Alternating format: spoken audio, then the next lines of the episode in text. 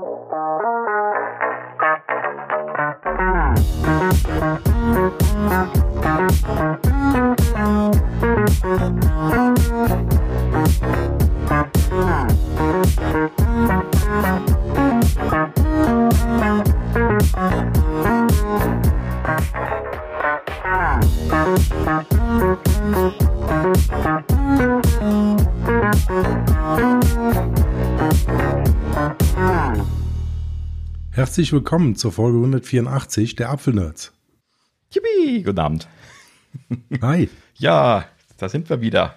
Sehr schön. Diesmal ohne Sascha. Ja, heute anders zu zweit, genau. Bisschen, bisschen ungewohnt, sagten gerade schon. Es ist ja lange her, dass jemand von uns irgendwie das Intro machen musste. Haben wir gerade noch ja. gegrübelt. ja, gut, aber äh, Sascha ist verhindert. Passiert natürlich mal. Ist ja also wochenlang da gewesen, da darf er das dann auch mal.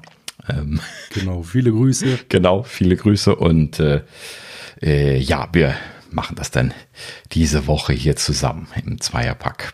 Ähm, dann, ja, wo wir schon von, von Sascha sprechen, äh, vielen Dank für das, äh, für das Feedback. Sascha hatte ja um Feedback gebeten bezüglich äh, Widgets. Ja, mindestens drei Leute habe ich gesehen, die geschrieben haben. Ähm, da gehen wir natürlich dann drauf ein, wenn Sascha wieder da ist. Ich wollte es nur kurz gesagt haben, ne, dass wir das nicht übersehen haben. Und äh, kommen wir dann drauf zurück. So, und den Rest können wir jetzt alleine machen. Sehr gut. Genau. Okay, dann steigen wir mal ein diese Woche. Und ähm, ja, irgendwie so ein paar Kleinigkeiten wieder diese Woche. Ne? Nichts nix Großes äh, passiert. Ähm, und äh, es gibt aber natürlich so, so wie üblich nach den Veröffentlichungen von neuer Hardware so ein paar äh, Kleinigkeiten, die durchsickern. Und da können wir ja jetzt mal hier so drauf gucken. Zwei Kleinigkeiten haben wir bezüglich äh, den neuen MacBook Pros zum Beispiel dabei. Einmal hat hier Jason Snell von Six Colors ähm, hat äh, herausgefunden, dass äh, die neuen MacBook Pros mit M3 äh, die hatten ja bisher äh, nur die 16 Zoll Varianten diesen High Power Mode. Wir erinnern uns, alle äh, Macs beziehungsweise M irgendwas Apple Silicon Macs ne, äh, haben ja den Low Power Mode, aber nur die 16 Zoll Varianten haben den High Power Mode gekriegt und äh, ich glaube sogar noch nicht mal alle, weil ich habe den glaube ich gar nicht mit meinem Pro. Vielleicht war das nur für die Max. Ich, ich meine mich erinnern zu können, dass es nur für die Max war. Ja, ist aber jetzt gerade aus dem Hinterkopf gekramt. Ähm, ja, und äh, ja, interessanterweise jetzt die neuen äh, Modellreihen, da ist ja der äh, M3 Max auch im 14 Zoll MacBook Pro drin, das gab es ja vorher nicht. Und ähm, in dem Sinne haben sie das dort jetzt nachgezogen. Schön, muss man eigentlich sagen, weil das ist ja dann zumindest konsistent. Natürlich auch dann wieder nur für den Max, aber für den haben sie das jetzt nachgezogen. Das heißt, 14 Zoll MacBook Pro mit M3 Max habt ihr jetzt genauso den High Power Mode. Ja. ja sehr gut. Hol, hol, uns mal ab. Six Colors sagt mir jetzt gar nichts. Ähm, Wie ist das? Das ist irgendwie eine Seite von Jason Snell. Das ist ein relativ bekannter amerikanischer äh, Journalist äh, aus dem Tech-Bereich. Okay. Ich kenne den daher und äh, ja, folge ihm immer auf Mastodon und da äh, habe ich jetzt bei ihm das gesehen mit dem, ja, mit dem High Power Mode. Genau. Ja, kann man sich mal anschauen, ist eine schöne Nachrichtenseite. Also jetzt, jetzt so keine klassische Nachrichtenseite, aber sie machen halt eben so ein paar, ja, ein paar schönere, ausgewähltere Themen immer. Ja, sehr schön. Ja, super. Ja, ähm, in diesem Sinne haben wir das schon, das schon erledigt. So, dann äh, zweites Thema fand ich viel, viel äh, schmunzeligerer als das, als das erste. Und zwar ähm, haben sich ein paar Leute, die 14 Zoll MacBook Pros bestellt haben, doch ganz schön gewundert, denn da sind doch tatsächlich ein paar mit macOS Ventura ausgeliefert worden. What? Tja, und äh, letzten Endes ähm, scheint das tatsächlich so zu sein, dass Apple da wohl seit Juli, äh, wo ja äh, Sonoma noch gar nicht veröffentlicht gewesen ist, wohl schon ein paar MacBook Pros 14 Zoll auf Lager produziert hat und äh, die wohl vergessen hat äh, zu aktualisieren, beziehungsweise irgendwas mit falsch gemacht hat, sodass ihnen das passiert ist, dass sie die ausgeliefert haben. Eigentlich werden die immer mit aktuellem Betriebssystem ausgeliefert. Im Zweifelsfall holen sie die, glaube ich, nochmal aus der Kiste oder so. Ähm, aber in diesem Fall haben sie die jetzt mit macOS Ventura ausgeliefert und äh, es hat kein automatisches Update angeboten auf Sonoma. Das ist natürlich noch komischer. Was auch immer das wohl für ein Satz an Geräten gewesen sein mag, aber es scheinen auf jeden Fall mehrere gewesen zu sein. das ist jetzt irgendwie so quer durch Amerika ein paar Mal passiert. Hm. Ja, das ist merkwürdig. Ähm, wobei ich bei dem, ähm, bei den neuen ähm, MacBooks beim M1 von meinem Daddy, da hatte ich auch das Problem, dass ich äh, nicht updaten konnte, als der gerade frisch aus der Packung oh. genommen worden ist. Mhm. Okay. Also da gab es schon ähm, Updates, aber ähm, das hat auch nicht funktioniert, also über den normalen Weg. Mhm. Interessant. Ja, das war, ähm, habe ich auch zum ersten Mal gesehen und ja, anscheinend haben sie es jetzt auch wieder, hm. dass die Sachen nicht geupdatet werden. Ja. Schade. Interessant. Aber gut, kann passieren. Ne? Interessant, was da wohl überhaupt kaputt sein kann, dass sie diesen Mechanismus kaputt gekriegt haben. Da müssen sie ja irgendwie eine kaputte Version von, äh, von Ventura, also beziehungsweise eine kaputte Betriebssystemversion aufgespielt haben. Und wie oft machen die das kaputt, dass die Updates nicht funktionieren? Keine Ahnung. Ja. Seltsam. Hm? Auch unterschiedliche Events dann ja jetzt scheinbar, ne? Das, äh, die M1 sind ja jetzt schon ein bisschen her, ne? M1 sind schon was her, ja. Hm. Das war die Nuller-Version und ja. ja, also wie gesagt, ging nicht. Ja. Habe ich sehr lange gebraucht, bis das dann wieder funktioniert hat. Ich kann gar nicht mehr sagen, wie ich es dann hingekriegt habe, schlussendlich. Hm. Aber irgendwann ging es dann. Aber über den normalen App Store, über die Systemeinstellung konnte ich nicht updaten. Ja. Ja, so scheint das hier auch zu sein. Ähm, also man kann dann ein manuelles Update machen. Ne? Also wenn man das über den App Store triggert, ähm, dann geht's. Aber äh, ja, der Update-Mechanismus springt halt eben nicht von alleine an, wenn man in die Systemeinstellungen geht. Ja.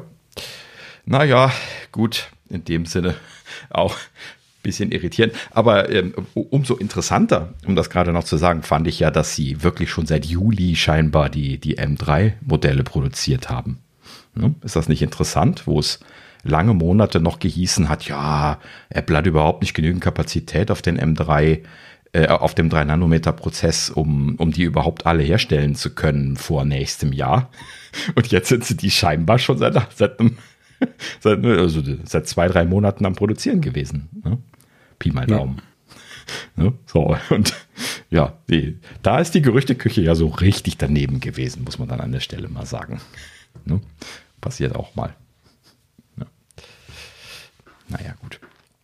Ja, na gut. So, nächstes Thema. Ähm, die äh, hier TechCrunch habe ich noch eine kleine Geschichte und zwar, ähm, äh, das ist eigentlich eine etwas größere Nummer, wo ich gerade nochmal darüber nachdenke. Und zwar ähm, TechCrunch äh, berichtet, Apple rechnet äh, mit äh, Third-Party-Stores, äh, also App-Stores in, in Europa.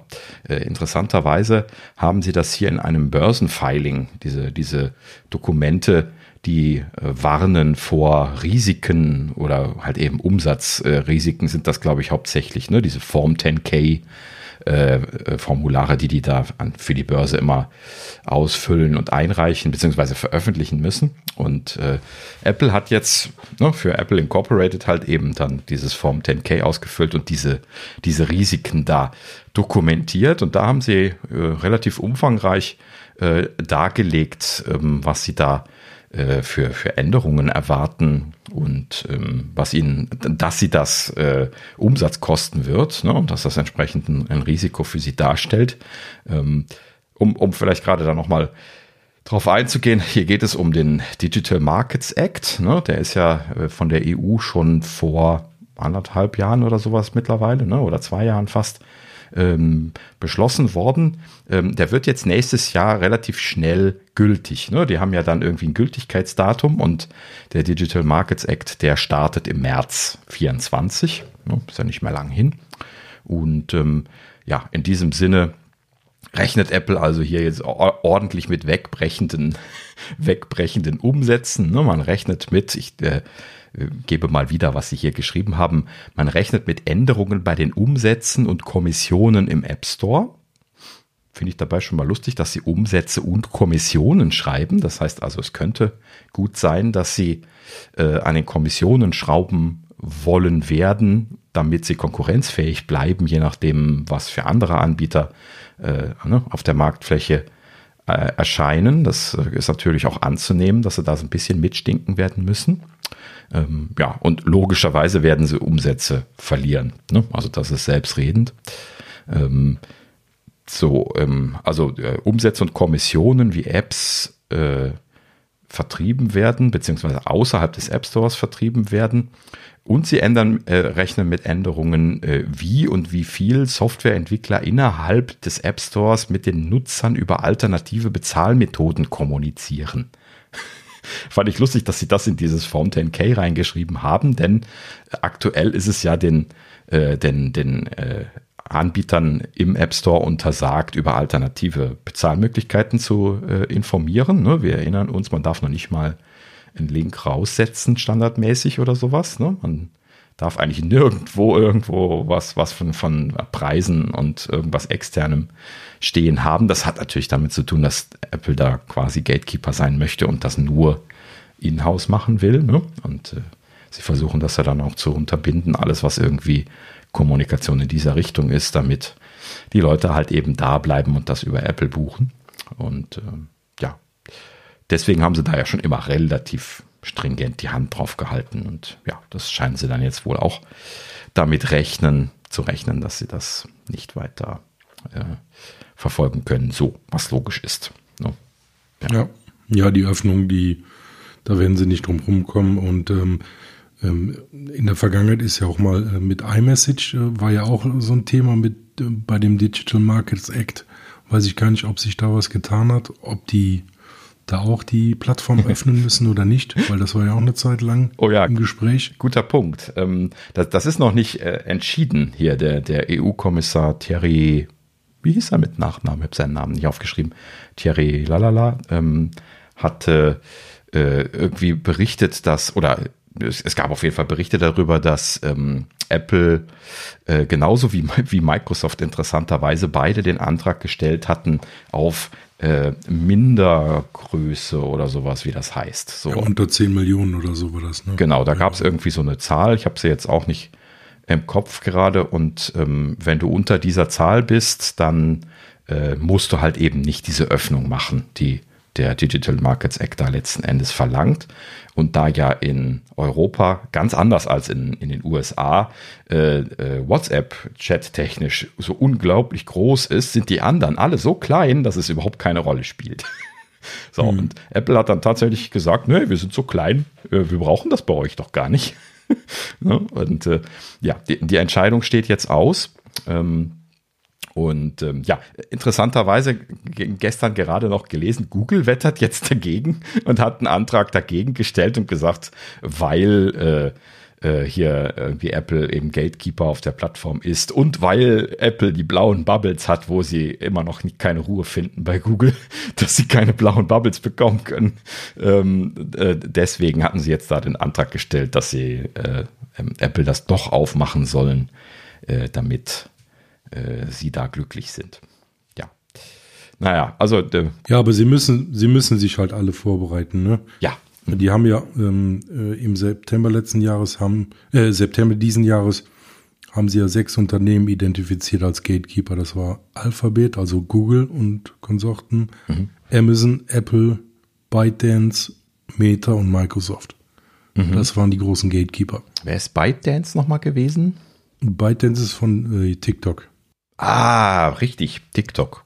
Ja. So ein, mhm. Also die können sich darauf einstellen, dass sie ist interessant, dass sie diese das, Öffnung durchführen müssen. Ne? Mhm. Interessant, dass sie ByteDance da mit dabei haben, weil ich hätte das jetzt nicht als klassischen Chat interpretiert, weil Instagram ist ja auch kein Chat.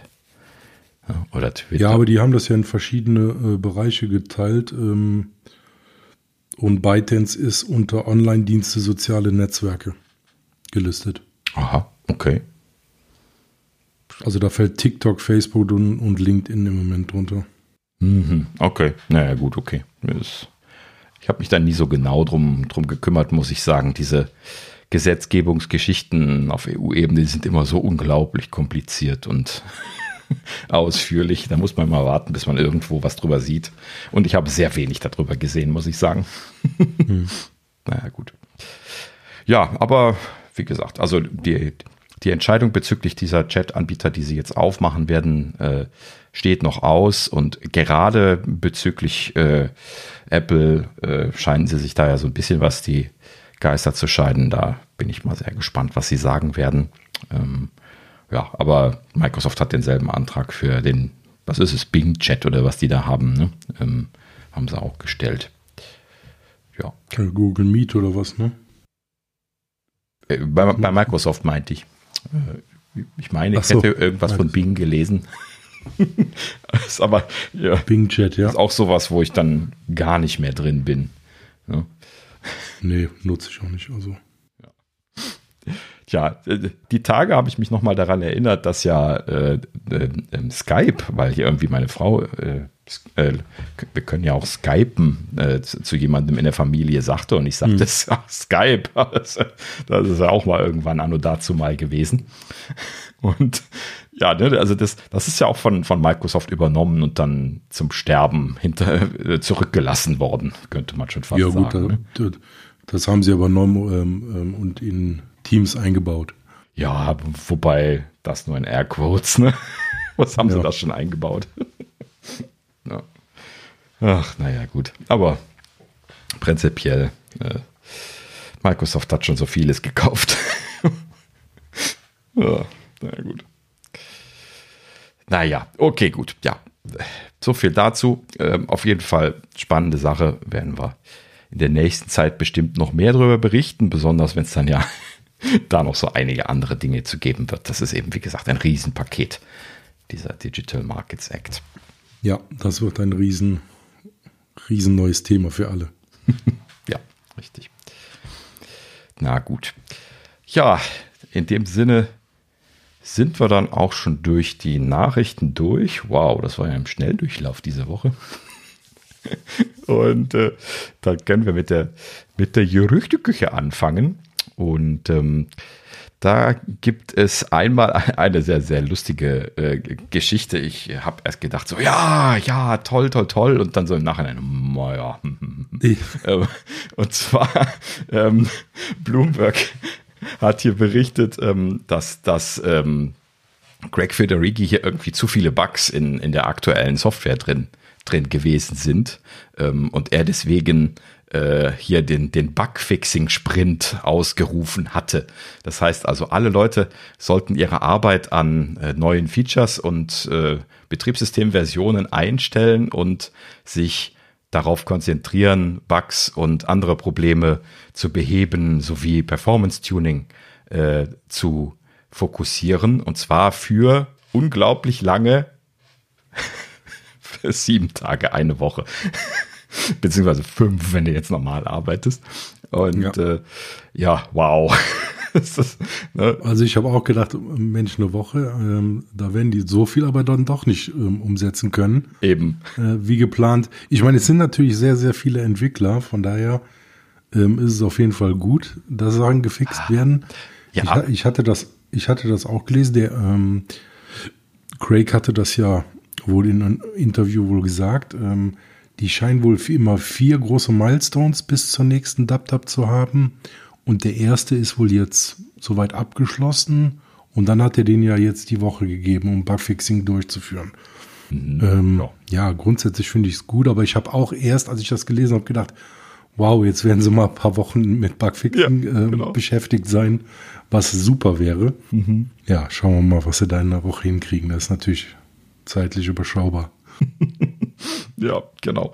Also wenn ich mir überlege, was ich äh, so, so in einer Woche mache, wenn wir so in der Bugfixing-Phase von einer, von einer App sind oder sowas, ähm, und man hat da irgendwelche komplizierten Probleme, ja, da, da ist man ja dann wirklich auch schon mal den ganzen Tag locker nur schon den Fehler am Suchen. Ne? Genau. Geschweige denn, dass man ihn gelöst bekommen hat. Ne? Also das kann wirklich auch schon mal zwei, drei Tage dauern, bis man mal einen wirklich komplexen, fiesen Bug äh, erwischt und getilgt hat, gerade wenn die sich komplex darstellen. Und ähm, in dem Sinne natürlich abhängig davon, was sie da jetzt auswählen, das ist schon klar, ne? aber äh, einfach mal so davon ausgegangen, dass sie halt eben da eine endliche Zahl an, an Bugs durchbekommen werden in dieser Woche. Das wird halt eben einfach effektiv nicht viel sein. Ne? Sogar wenn die da richtig reinhauen und Gas geben, was sie aber die ganze Zeit ansonsten auch tun müssen. Das heißt also, das ist ja. jetzt nicht so, als wenn die da jetzt für diese Woche ausnahmsweise mal ein bisschen, ein bisschen Gas geben würden. nein, nein, die geben ja die ganze Zeit Gas. Das ist, die haben, kommen ja gar nicht vom Gaspedal runter. ne? ja. Und das wird ja nur zwischengeschoben und äh, dann gerade deswegen ist das natürlich dann nicht viel. Ne? Ja. Nein. Also es wäre schon gut, wenn die nach jedem Milestone so ein, eine Woche kriegen würden. Ja, oder vielleicht auch ein bisschen regelmäßiger einfach Sachen einplanen, dass man Bug fixt. Also ja. sollte ja auch äh, der Fall sein. Ne? Aber das ist ja wirklich ein, ein, legendäres Thema. Deswegen ist das so, so faszinierend. Auch, auch gerade, dass sie dann jetzt so einen sehr, sehr kurzen Zeitraum äh, ihnen dann nur gönnen, weil ähm, ja, das halt eben genau das ist, was wir Apple schon seit langer Zeit vorwerfen, dass sie es nicht vernünftig tun. Äh, hm. ne? Ja. Ja, ist das jetzt ordentlich? würdest, würdest du das jetzt als ordentlich bezeichnen, wenn sie eine Woche Bugs gefixt haben? Also es ist zumindest mal ein Anfang, ein Start, ja. Mhm. Ähm, kann, man, kann man halt sch schlecht einschätzen, wie viele Leute jetzt gleichzeitig an den Sachen arbeiten und ja, gut. Es kommt ja auch darauf an, welches Produkt die bearbeiten, die Entwickler. Und ähm, mhm. ja, das ist schwierig zu sagen. Da, da muss man halt entsprechend auch den Überblick haben, was da noch alles für Bugs drin sind. Und die Sachen, die werden ja nicht veröffentlicht. Die siehst du ja nie. Mhm. Du kannst ja gar nicht sagen, ist ein Backlog, liegt das mit Bugs wohl 100 Stück oder 1000 Stück. Auch, also, Weiß ja kein Mensch. Ich glaube, dieses Backlog, das wird gigantisch sein, weil sie ja. gehen da ja nie ran. das ist halt eben genau der Punkt. Ach, naja, gut. Aber gibt halt keine andere Chance, als inkrementell davor zu gehen. Ja. Du kannst halt, äh, du, du musst permanent neue Features liefern. Du kannst nicht nur Bug fixen, das geht leider nicht. Ja, aber äh, das ist halt eben so das klassische Thema auch in, in Softwareentwicklungsprojekten immer. Ähm, wenn du halt eben die ganze Zeit immer nur dich darauf konzentrierst und äh, neue Features zu machen und halt eben dann diesen Wall von Problemen vor dir herschiebst. Ne?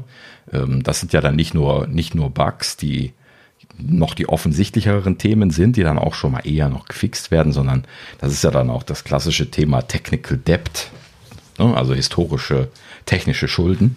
Und äh, das ist in, in Apps, die so ein paar Jahre auf dem Buckel haben, leider dann halt eben, gerade wenn das unterschiedliche Leute äh, entwickelt haben und so, ähm, dann auch immer da, dass man da im Prinzip immer was zu tun hat und auch händeringend Dinge tun müsste, um nicht dann später wieder in Probleme reinzulaufen, die äh, ne, einen dann einholen, wenn man irgendwas schnell wieder gerade mal einbauen muss, weil ja nie Zeit ist. Ne? Und ja. Ähm, ja gut, deshalb sollte man immer so Sachen, wenn man was sieht, direkt mitmachen im laufenden Prozess, weil du du kommst halt nicht dazu, ne? Da, mhm. Wenn du solche, ich meine, wenn du große Technical Debt hast, dann hast du natürlich, das muss dann geplant werden, äh, richtiges Refactoring machen oder. Mhm.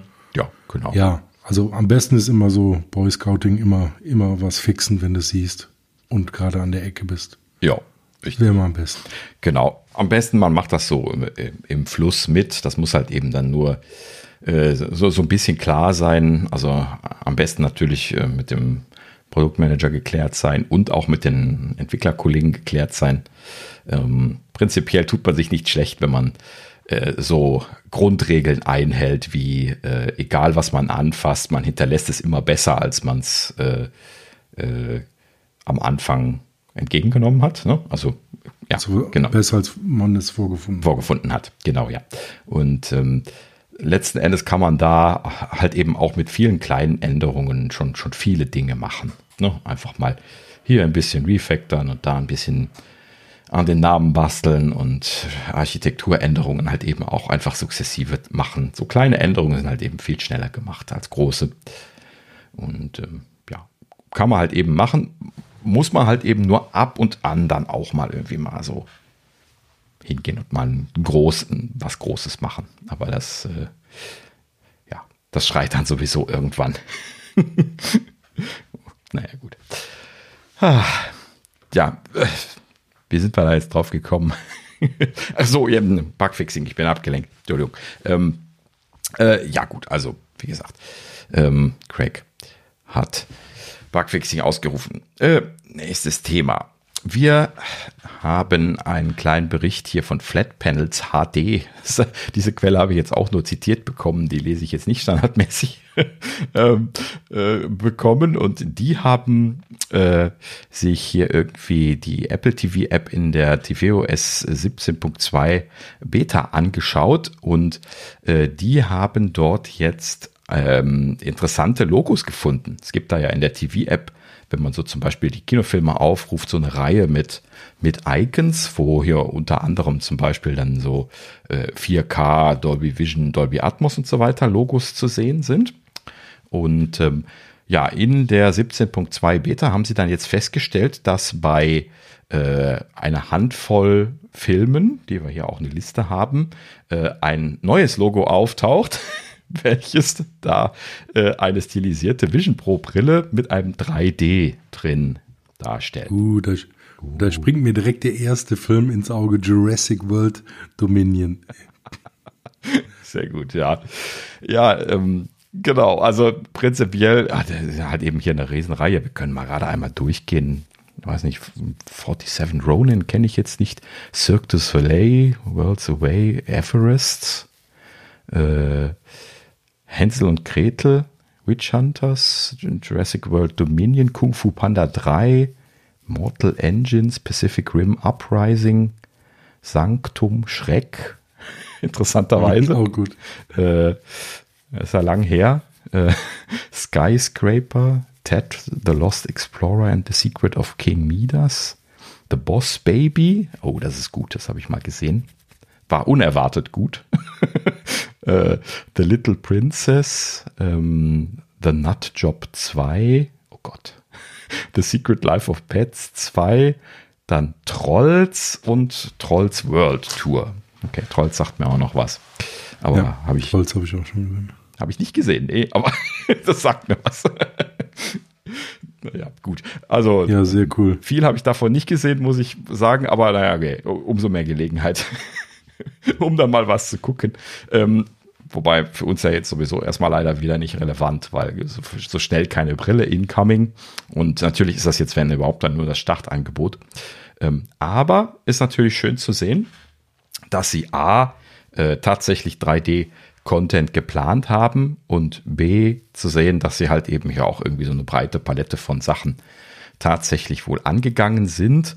Ähm, wir wissen, dass es sich hierbei um äh, Stereo-Conversions handelt. Ähm, die äh, Leute von Flat Panels HD haben sich das angeschaut und haben gesagt, die ähm, diese Filme liefern halt eben nicht nur dieses Icon aus, sondern die liefern auch Links auf äh, Videovarianten aus, die stereoskopisch kodiert sind. Und ähm, ich hatte irgendwo auch aufgeschrieben, was für ein Format das ist. Ich glaube, ich habe es verschlunzt. Hm, ich bin gerade irritiert. Ähm, heute ist irgendwie ein komischer Tag. Ähm, aber prinzipiell, äh, das ist halt eben irgendwie, ähm, ah doch hier, ich habe es an der falschen Stelle reingeschrieben. Sehr gut. ähm, und äh, es ist letzten Endes irgendwie, äh, ja, HEVC, Stereo, äh, Videoformat, also quasi so ein ja, stereoskopisches Videoformat, äh, eine Erweiterung von dem High-Efficiency Video Coding, was sie sowieso schon ver verwenden. Ne? Im Prinzip, äh, ihr Containerformat ist definitiv in der Lage dazu, sowas zu codieren und ähm, sie verwenden da wohl auch den normalen HVC1 dann, also das, was sie jetzt sowieso schon genutzt haben in der letzten Zeit. Und ähm, ja, in dem Sinne scheinen sie das da jetzt dann anbieten zu können. Ich nehme mal an, dass sie da zum Großteil Conversions gemacht haben, weil äh, es sei denn, die Filme sind als 3D aufgezeichnet worden. Vielleicht gab es manche Filme, die für das Kino in 3D gekommen sind. Vielleicht haben sie da tatsächlich auch Tiefeninformationen, mit denen sie dann die äh, Stereoskopen, stereoskopischen Bilder dann rechnen konnten. Aber keine Ahnung, da habe ich jetzt auch noch keine Details zu gehört. Ähm, prinzipiell äh, werden sie da aber eben ja eine stereoskopische Umsetzung von machen müssen.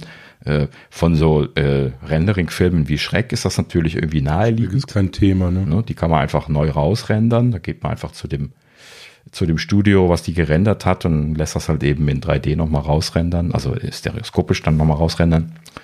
Und dann ist gut. Und ja, hier sind ja noch so einige andere animierte Sachen dabei, ne? Little Princess, Panda. Boss Panda, Kung Fu, genau, Trolls, ne? Also da sind, glaube ich, einige dabei, die äh, das sind. Aber halt eben auch so klassische äh, Filme, die bestimmt äh, zumindest äh, 3D-Informationen mit aufgezeichnet haben, wie Jurassic World. Ich würde mhm. mich wundern, wenn die nicht 3D-Informationen hatten. ne? Oder zumindest Tiefeninformationen, sodass sie halt eben 3D-Effekt machen konnten fürs Kino. Der nächste Super Bowl, den möchte ich auf 3D haben. Ja, das wird bestimmt spannend. Vor allen Dingen, ja. äh, weil wir ja wissen, dass Apple diese, diese Firma gekauft hat, die diese stereoskopischen Kameras hat, mit denen sie quasi auch Live-Events machen können. Ne? Das heißt also, Apple selber hat die Hardware dafür. Das, das äh, verspricht ja schon viel. ne? Das wäre super. Ja. Ja, aber wo wir gerade davon sprechen, sie sind ja wirklich arg still um das Thema. Ne? Also sie halten echt den Ball flach, was, was dieses Thema angeht. Ne? Also man hätte ja jetzt auch die ganze Zeit in der Gegend rumtröten können, was sie alles für schöne, tolle Sachen machen werden, bis sie die äh, Vision Pro verkaufen. Ne? So auch vielleicht so ein bisschen marketingtechnisch, ne? um halt eben da so mit der äh, so ein bisschen Marketing zu machen, damit zu rühren, die Leute da irgendwie noch anzufixen. Das machen sie jetzt nicht. Also entweder warten sie jetzt äh, auf den, den Release, um das mit einem Knall zu machen, oder sie werden das dann sukzessive im Anschluss machen und machen das ein bisschen langsamer.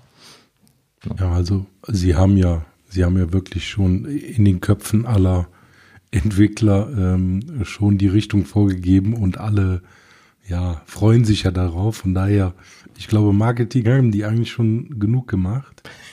und die müssen natürlich auch schauen, dass die Geräte dann weltweit verfügbar sind. Im Moment heißt es ja, dass es nur in den USA rauskommt, an, irgendwann nächsten Jahr, Anfang nächsten Jahres. Mhm. Und ähm, ja, dann geben die auch schon richtig Gas. Aber klar haben die super Sachen, sonst würden die das nicht rausbringen. Mhm. Nicht in der Größenordnung. Also wenn sie es so skalieren weltweit, dann äh, muss es schon vernünftig sein. Ja, natürlich. Sonst äh, kann das nach hinten losgehen, die ganze Nummer. Ja, aber man hat da auch aktuell keine Ahnung, wie schnell sie jetzt die Vision Pro ausrollen wollen. Das würde natürlich auch sehr stark beeinflussen, wie viel Bedarf nach Content letzten Endes ist. Ne? Und äh, ja, wenn wir uns daran erinnern, dass äh, Ming Chi Kuo jetzt noch nicht mal mehr mit einer Million verkauften Geräten im ersten Jahr rechnet, äh, aufgrund der Lieferschwierigkeiten, glaube ich nicht, dass sie so schnell das irgendwie hochgefahren bekommen, beziehungsweise dann auch in andere Länder jetzt irgendwie massiv ausrollen. Ja, aber das, das, das haben sie ja bei den äh, äh neuen, bei diesen drei Nanometer Prozessoren auch gesagt und die liegen seit Juli rum, also. Ja, aber das ist natürlich eine Sache, die sie selber kontrollieren konnten. Ne? Also da haben sie ja den Vertrag mit TSMC gemacht.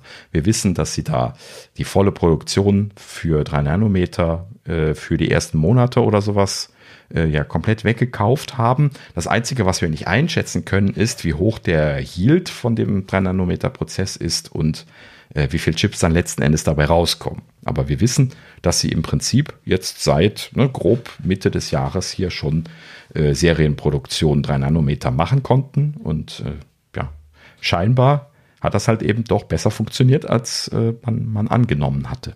Ne? Gibt ja jetzt bisher keine Zahlen über die Yieldrate. Mhm. Das äh, wäre sehr spannend zu sehen, wenn es dann kommt. Ähm, aktuell ist ja nur die Annahme, dass sie wahrscheinlich einen sehr schlechten Yield, also die Annahme war, dass sie einen sehr schlechten Yield hatten sollen am Anfang. War zumindest die Prognose, weil es eben ein sehr anspruchsvoller neuer Prozess ist. Und dazu kommt ja auch noch, dass dieser 3-Nanometer-Prozess unglaublich teuer sein soll. Deswegen ja umso verwunderlicher, dass Apple da die ganze Produktion gekauft hat. Aber die hatten sie ja jetzt sowieso schon gekauft, egal wie gut die Yieldrate ist. Ne? Ja, und wir hatten uns ja auch schon darüber unterhalten, dass sie da so eine Regelung mit TSMC haben, die eigentlich andersrum als üblich ist, dass Apple äh, TSMC nur die funktionierenden Chips abkauft und nicht andersrum jeden produzierten Chip abkauft und dann selber quasi äh, Yieldraten abhängig dann die Verluste buchen muss. Ähm, das heißt, ähm, ja, die Verluste, die sind gar nicht so stark auf Apples äh, Rücken getragen. Ähm, naja, Verluste kann man es jetzt auch nicht nennen. Ne? Aber ansonsten wäre das jetzt so gewesen, dass Apple halt eben wahnsinnig viel Geld dafür bezahlt hätte, das produzieren lassen zu können, weil das ja so teuer ist. Und dann hätten sie auch noch viel Ausschuss bekommen. Ich nehme an, die haben sich da einfach nur geeinigt. ne? Ich wollte gerade sagen, da hat TSMC dann wahrscheinlich ähm, gut kalkuliert, weil. Ja, vor allen Dingen, äh, jetzt haben sie selber Incentive, die Yieldrate zu verbessern, weil sie ja eben genau. kaputten bezahlen quasi. Beziehungsweise, ja. das haben die ja zum Einstandspreis. Ne? Das ist ja für die nicht so teuer wie für Apple. Ne? Das heißt also, und das wissen die natürlich auch, deswegen haben die das auch so gemangelt. Ne? Ähm, aber das hat auch nur funktioniert, weil halt eben Apple da jetzt wirklich so ein sehr enger Partner ist und die halt eben wirklich auch alles weggekauft haben am Anfang. Ne?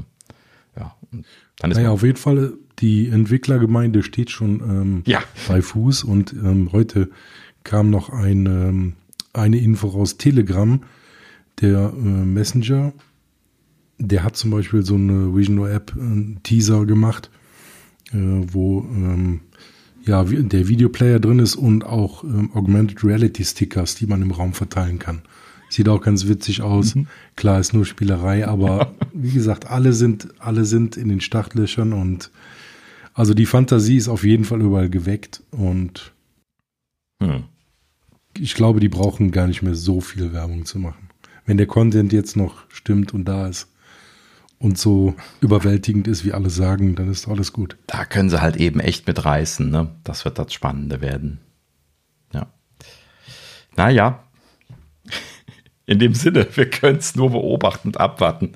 Es ist und bleibt ein bisschen ärgerlich, dass wir so ein bisschen an der Seitenlinie sitzen und das jetzt gerade beobachten können nur. Aber ja, man, man, ist es nicht mehr gewohnt, ne? Jetzt hier so als im, im deutschen Markt befindlich äh, ist man ja in der Regel immer zum Startdatum mit dabei, so standardmäßig in der letzten Zeit. Und äh, ja, aber ja, es gibt halt eben auch noch viele Länder, die nicht immer so in dieser ersten Welle mit drin sind. Ne?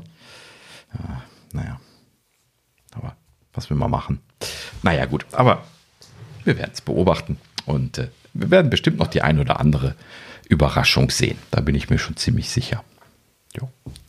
Na gut. So, dann äh, haben wir noch ein letztes Gerücht und zwar äh, Michi Kuro hat sich natürlich mal wieder zu Wort gemeldet. Ist klar, irgendwas macht er immer jede Woche. so, als wenn er uns das absichtlich macht. Und er schreibt er nur für uns immer. und ähm, ja, in diesem Fall hat er sich über das ähm, äh, iPad-Line-Up in 2024 ausgelassen. Ein bisschen länger sogar. Er macht ja immer zwei unterschiedliche, äh, unterschiedlich lange Formate. Entweder er twittert, dann macht er ja nur so wirklich zwei Sätze und fertig. Ähm, oder er schreibt einen Medium-Beitrag, wobei das dann meistens so äh, stichpunktartige äh, paar, äh, Absätze sind. Das ist dann schon ein kleines bisschen länger. Und in diesem Fall hat er jetzt wieder einen Medium-Beitrag geschrieben und ähm, hat sich da jetzt Gedanken über das iPad-Lineup im nächsten Jahr gemacht. Wir erinnern uns, ähm, ne, es, aktueller Stand war, dass äh, die iPads eben dieses Jahr äh, alle nicht fertig geworden sind. Das heißt also, sie haben die alle ins nächste Jahr geschoben. Das iPad Pro ist ja sehr stark äh, ne, in der Gerüchteküche vertreten gewesen. Wir erinnern uns auch an äh, OLED-Displays und deutliche Preissteigerungen und diese Themen. Ne? Und äh, das, äh, ja, wie gesagt, das, das steht immer noch. Das ist jetzt nur äh, zurückgestellt, weil halt eben scheinbar die OLED-Displays äh, an der Stelle da jetzt äh, ja, schuld sind, dass äh, die dieses Jahr nicht fertig geworden sind. Und äh, ja, das soll jetzt nächstes Jahr der Fall sein. So, äh, wir gucken gerade mal durch, was er da jetzt so alles in allem gesagt hat. Interessanterweise startet er nicht mit dem iPad Pro nächstes Jahr, sondern im ersten Quartal geht es äh, seiner Meinung nach erstmal mit den iPad Airs los. Das war jetzt nicht erwartet. Und äh, die, die, kommen dann so von, von hinten schnell reingekrätscht. Und äh, ja, ähm, das Einzige, was wir da schon gehört hatten, ist, dass es da eventuell diese dieses eventuell, das steht hier weiterhin, äh, ein 13 Zoll Modell, 12,9 Zoll genau genommen, sagt er, äh, dazukommen soll. Ne? Bisher gab es das eher ja nur als 10,9 Zoll Variante, also quasi die, die klassischen 11. Und ähm, ja, in dem Sinne soll da jetzt die 13 Zoll Variante dazukommen. Ja, ne, hat man ja letztlich schon mal drüber gesprochen, ist im Prinzip irgendwie auch wieder so ein bisschen was so äh, Fragezeichen erzeugend für mich, weil das ist halt eben immer so ein Verkaufsargument für die iPad Pros gewesen, dass die auch ein 13 Zoll Modell hatten und jetzt kriegen die Airs auch ein 13 Zoll Modell. Das heißt, dieser Differenzierungsfaktor, der ist jetzt auch wieder weg und langsam fragt man sich echt, wofür man noch ein Pro kaufen soll. ne? Also es fällt einem echt schwer. Das, das, äh, ja. Ja, gut, so ein paar Sachen sind noch drin. Ne? Irgendwie äh, Touchscreen ist besser und 120 Hertz sind drin und äh, ja, war da nicht noch der Leider drin? Also Kameras sind deutlich besser. Ja, wobei halt eben beim iPad Kameras ist dann auch wieder so, hm, brauchst du das jetzt wirklich? Du hast ja wahrscheinlich ein, ein ja, iPhone in der Tasche. Nicht, das ist richtig. Und die iPhones, die haben auf jeden Fall äh, sehr gute Kameras. Ne? Also die iPads, die sind da immer so, so ein, zwei Schritte zurück von der von äh, der Aktualität von diesen Kamerasystemen her.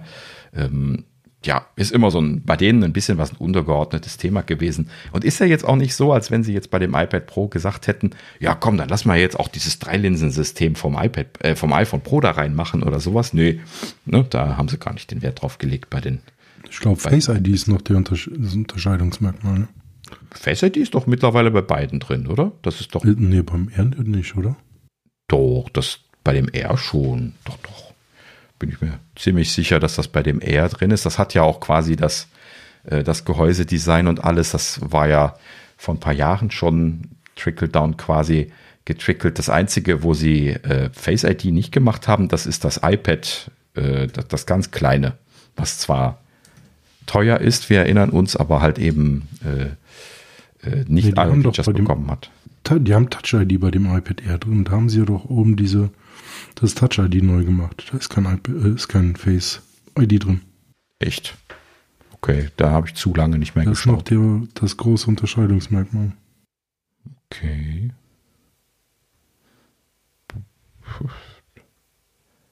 Ja, okay.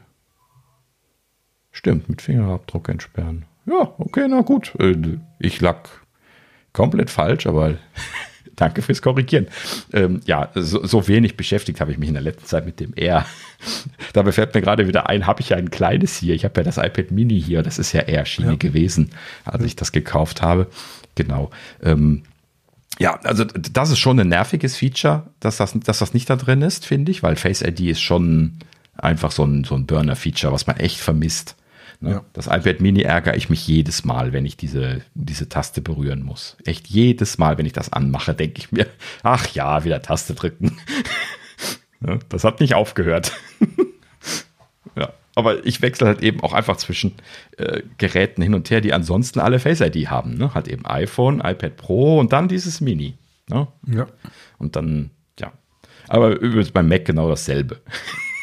denke ich dann auch immer, wenn, vor allen ja, Dingen, wenn ich die Uhr nicht anhabe. Die, die, wenn die Apple Watch freischaltet, dann ist ja gut, aber äh, wenn man denn die jetzt gerade nicht am Arm hat oder ähm, sie noch gesperrt ist oder sowas, wenn man sie morgens frisch angezogen hat, dann, dann reagiert sie mal nicht. Dann muss man halt eben dann zur Tastatur reichen, um dann Touch-ID zu machen. Das ist zwar immer noch besser, als das Passwort einzugeben, traditionell, aber ja. äh, man, man, denkt dann doch auch immer einmal drüber nach. Hm. Naja, gut. Bin mal gespannt, ob sie das dann eventuell jetzt in die aktualisierten Geräte bringen werden. Sie werden das ja denen nicht ewig vorbehalten. Hm, bin ich mal gespannt. Ob das dann irgendwann durchsickert. Wenn, wenn sie jetzt schon 13 Zoll, äh, das, das 13 Zoll Modell in die Reihe bringen, bin ich mal gespannt. Ob sie das jetzt nicht vielleicht auch noch machen. Ja, und dann, ja, wie gesagt, also es wird immer schwieriger, sich für ein iPad Pro zu entscheiden. Aber vor allen Dingen, wenn wir jetzt bedenken, dass da ja auch noch die deutlichen Preissteigerungen äh, drin begriffen sein sollen. Und äh, mal gucken, was da letzten Endes in Euroland bei ankommt. Ähm, ja, aber ich fürchte Schlimmes. Na gut, so, aber zurück zu Ming Chi Kuo. Wie gesagt, er sagte, im ersten Quartal nächstes Jahr, also quasi direkt im, nach dem Jahreswechsel, soll es die iPad Airs dann geben. Und ein wenig später, er sagte hier Ende Q1, Anfang Q2 äh, 24 wären dann die iPad Pros zu erwarten. Natürlich eben mit dem OLED-Display, was eben gerade aktuell noch ein bisschen was in Lieferverzögerungen steckt und deswegen das Ganze ausbremst, aber äh, das ist halt eben jetzt gesetzt und deswegen müssen sie dann nur noch drauf warten. So, natürlich äh, ist da der M3-Prozessor drin, nachdem sie den jetzt vorgestellt haben. Klar wird er jetzt überall drin sein, keine Frage. Ähm, das iPad Air wird natürlich nicht den M3 bekommen. Ich nehme an, dass das dann auf den M2 gehen wird. Und äh, ne, das hat ja bisher den M1 gehabt, glaube ich. Ja, ich müsste jetzt auch noch mal rüber linsen auf die technischen Daten. Ähm, aber ich meine, es war noch M1 gewesen. Ja, richtig, genau, M1. Und ähm, ja, in diesem Sinne äh, werden sie die wahrscheinlich auch hochziehen. Genau. Ja, ähm, interessanterweise sagt Kuo hier auch noch, das ist jetzt neu äh, für iPad Pro Gerüchte, ähm, dass da auch ein geändertes Design äh, einfließen soll. Er sagt nicht komplettes Redesign oder sowas, aber er spricht von einem geänderten Design. Also irgendwas scheinen sie geändert zu haben. ja, das, das, muss nicht viel sein, wenn man das jetzt dann so hört. Ähm, aber ja, irgendwas scheint sich getan zu haben. War ja jetzt doch für, für ein paar Jahre, war es ja jetzt quasi exakt dasselbe. Würde mich jetzt auch nicht wundern, wenn sie da irgendwie eine ganz kleine Variation machen würden oder sowas. Oh ja, das iPad Pro Mini. ja, genau, das wird sein. beim, beim iPhone das hast du es eingestellt sein. und jetzt kommt das bei den iPads. Kostet aber dann nur 3000 Euro. Ja, genau. Ups. Ach ja. Ach, das wirst du ihnen nie verzeihen, ne? dass sie dir das iPhone Mini geklaut haben, oder? ja, vielleicht kommt es ja irgendwann wieder zurück. Ach. Aber ich war, ich war gestern noch im Apple Store in Köln und habe mir noch ein äh, 13 Mini Case geholt. Mhm. Silicon Case mit MagSafe und ähm, ja. War auch noch ein schönes rotes Star, wunderbar, aber der, ich habe mich mit dem Apple-Mitarbeiter natürlich auch unterhalten. Und er sagt, es gibt halt eine riesen Fangemeinde, aber alle einstimmig sind über den Akku halt am Meckern, weil der so klein ist. Und das ist ja auch wirklich der einzige Punkt, den ich an dem Mini mhm. schade finde, dass der Akku wirklich so schnell leer ist. Ja. Mhm. Wenn sie da was hinkriegen würden, ich glaube, dann äh, würde das durchstarten. Okay, das ist natürlich eine interessante Aussage. Ähm, wenn Sie das so Apple intern klar kommuniziert haben, dann habe ich natürlich noch Hoffnungen, dass Sie tatsächlich, wenn wir irgendwie ein bisschen was Verbesserungen in der Akkutechnologie bekommen werden, dass sie es dann nochmal versuchen. O oder halt eben, wenn dann wesentliche Verbesserungen irgendwie im allgemeinen Stromverbrauch des des Systems irgendwie erreicht werden. Da gibt es ja immer Oder wieder der so Formfaktor äh, kommt im neuen SE. Muss ja nicht, muss ja nicht Mini sein, sondern ähm, ja. vielleicht haben sie da auch noch andere Möglichkeiten. Interessanterweise gab es da ja immer diese konfusen Gerüchte in der letzten Zeit. Ne? Ming Chi Kuo hatte da ja sehr viel drüber berichtet, dass Apple da ja eben plane auf Basis von dem, was war das, das iPhone RS, ne? Das äh, äh, auch schon etwas her ist. Auf der Basis sollte ja da damals etwas entwickelt werden, was das neue SE wird oder werden sollte, wo das erste Mal Apples eigener Modem-Chip drin eingesetzt werden sollte. Und das haben sie aber ja dann gecancelt und dann jetzt dann irgendwie das nochmal neu gestartet und seitdem ist nicht klar, was sie machen werden. Also vielleicht hast du aktuell noch eine Chance, dass sie das tatsächlich machen werden. Ich bin mal gespannt. Keine Ahnung. Im Prinzip ich weiß nicht, also das müsste ja eigentlich schon, schon machbar sein jetzt mit der aktuellen Technologie. Es ist ja jetzt nicht so. Ach, tja, vielleicht ist das irgendwie so ein, so ein Kompromissthema. So die Minis in der letzten Zeit, die haben natürlich Feature-Technik, äh, ne, wirklich äh, feature-technisch wirklich mitgehalten dann mit den Pros, ne? Waren ja mhm. eben Pros quasi und äh, da sind die natürlich schon ziemlich vollgeknallt gewesen bis unters Dach mit Kameratechnik, Antennen und allem, was man sich was man sich vorstellt. Vielleicht wäre es auch besser gewesen, wenn sie das nicht in die Pro-Schiene geschoben hätten und dann halt eben dadurch auch mehr Platz und mehr Akkulaufzeit äh, hätten produzieren können, einfach mit demselben Gehäusedesign, indem sie etwas weniger Features reinmachen. Hm.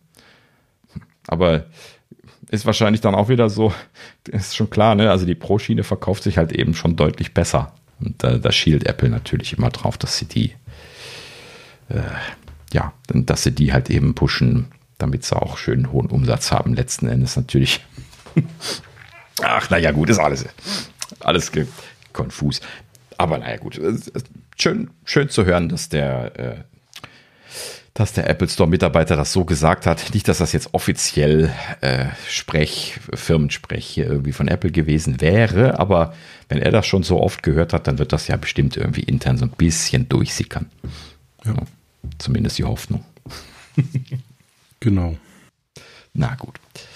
Ja, ähm, dann kommen wir noch ein letztes Mal zu Ming Chi Kuos Liste zurück. Ähm, ja, wie gesagt, äh, also iPad Pro soll Ende Q1, Anfang Q2 kommen. In dem Sinne werden wir jetzt quasi dann mit äh, kleinen Apple-Events oder Neuvorstellungen im, äh, im ersten Halbjahr äh, des Jahres 24 dann schon mal gut versorgt sein, würde ich sagen. Und ähm, ja, im zweiten Halbjahr hat er dann jetzt gesagt, sollen die günstigen Modelle kommen. Hätte ich jetzt selber getippt, dass die vielleicht mit den iPad Airs kommen, aber äh, das scheinen sie dann jetzt wohl auseinanderziehen zu wollen. Traditionell kommen die ja eigentlich im Herbst, ne? nur dass dieses Jahr keine gekommen sind. Ähm, und ähm, ja gut, aber das hatten sie ja alle gesagt, dass dieses Jahr keine iPads kommen.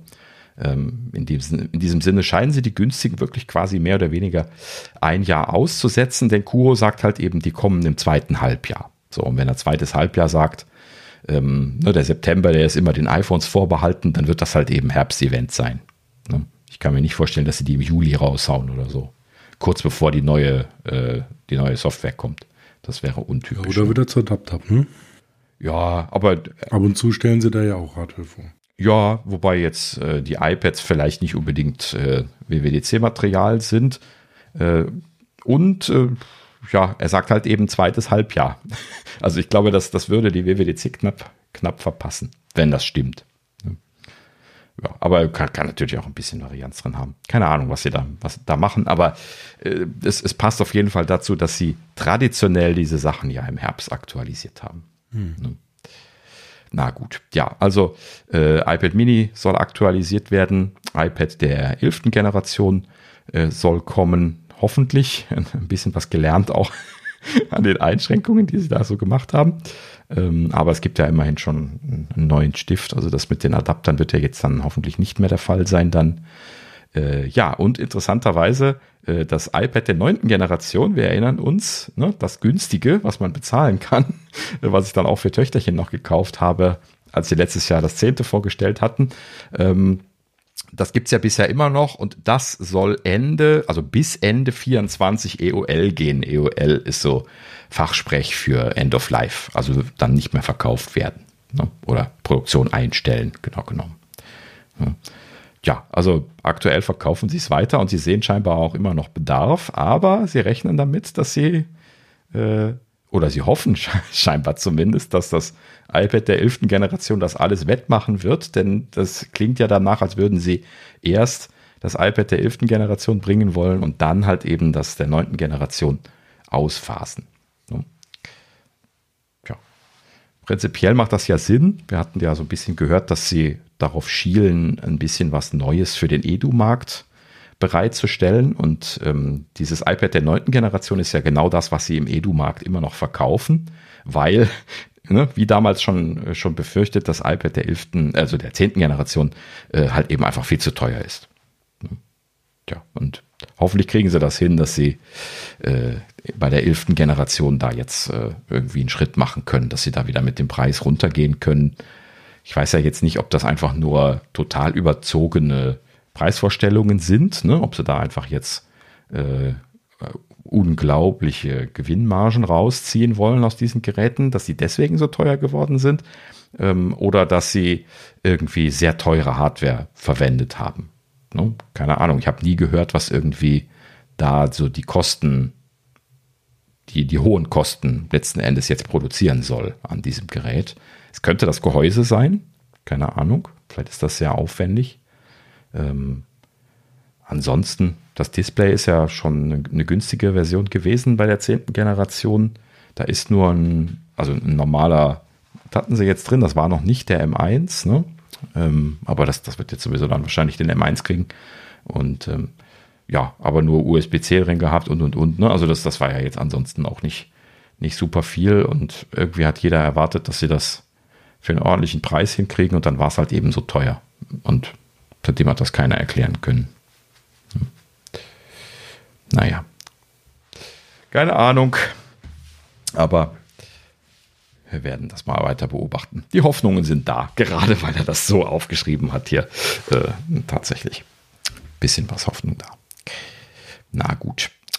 Okay. So, dann sind wir mit, äh, mit der Gerüchteküche durch und äh, können uns den Updates widmen. Äh, nachdem da letzte Woche gar nichts passiert war, diese Woche natürlich einiges rausgefallen. Leider nicht so wirklich viel drüber zu berichten, wie so oft. Ähm, es gab nämlich Punkt-Updates. Ähm, iOS, iPadOS äh, 17.1.1 äh, ist zum Beispiel gekommen. Ähm, da gibt es tatsächlich Dinge zu berichten, was sie, was sie behoben haben. Und zwar ähm, bei äh, iOS, wir erinnern uns, bei den iPhones 15 gab es ja bei verschiedenen Autos das Problem, dass der NFC-Chip äh, deaktiviert worden ist, wenn man es äh, versucht hat aufzuladen über den schnurlose, also über die schnurlose Ladefunktion des Autos. Und äh, Deaktivieren des NFC-Chips hieß da so viel wie äh, nicht mehr benutzen können, solange man nicht zum Service geht. Das musste nämlich dann irgendwie über ein Service-Tool, also eine Software von Apple, äh, die nicht auf dem Gerät ist, äh, äh, zurückgesetzt werden, sodass es wieder äh, funktioniert hat. Ähm, das kann man natürlich bei Apple selber machen, aber äh, ja, beziehungsweise auch zum Einschicken oder äh, bei den Service-Centern machen, die zertifiziert sind, die von Apple ja dann diese Software bekommen. Ähm, interessanterweise ist immer noch nicht klar, ob das jetzt dann mit diesem Punkt-Update erledigt ist, also ob sie das jetzt hinkriegen, dass sich die NFC-Chips resetten, wenn sie hängen geblieben waren, oder ob man immer noch zum Service muss. Ähm, aber ich nehme an, das werden wir nächste Woche wissen, weil das ist relativ frisch jetzt erst rausgefallen und ich habe noch nichts gehört. Ähm, ja, ähm, ansonsten gab es wohl irgendwie noch ein Problem mit dem Wetter-Widget auf dem Lockscreen. Ich habe das irgendwie nicht gesehen, weil ich das Wetter-Widget auf dem Lockscreen nicht verwende. Ich verwende Third-Party-Wetter-Widget. Ähm, das Apple-eigene Widget hatte wohl irgendwie Probleme auf dem Lockscreen. Das soll äh, zeitweise sogar einen, äh, ein Ordner-Icon gezeigt haben, also so wie im, im Finder. Finde ich ja lustig, weil es sehr unerwartet in einer Wetter, äh, in einem Wetter-Widget, dass, sie da plötzlich einen Ordner-Icon drin haben. Ähm, alternativ soll es leer geblieben sein. Das haben sie jetzt hier auch behoben an der Stelle.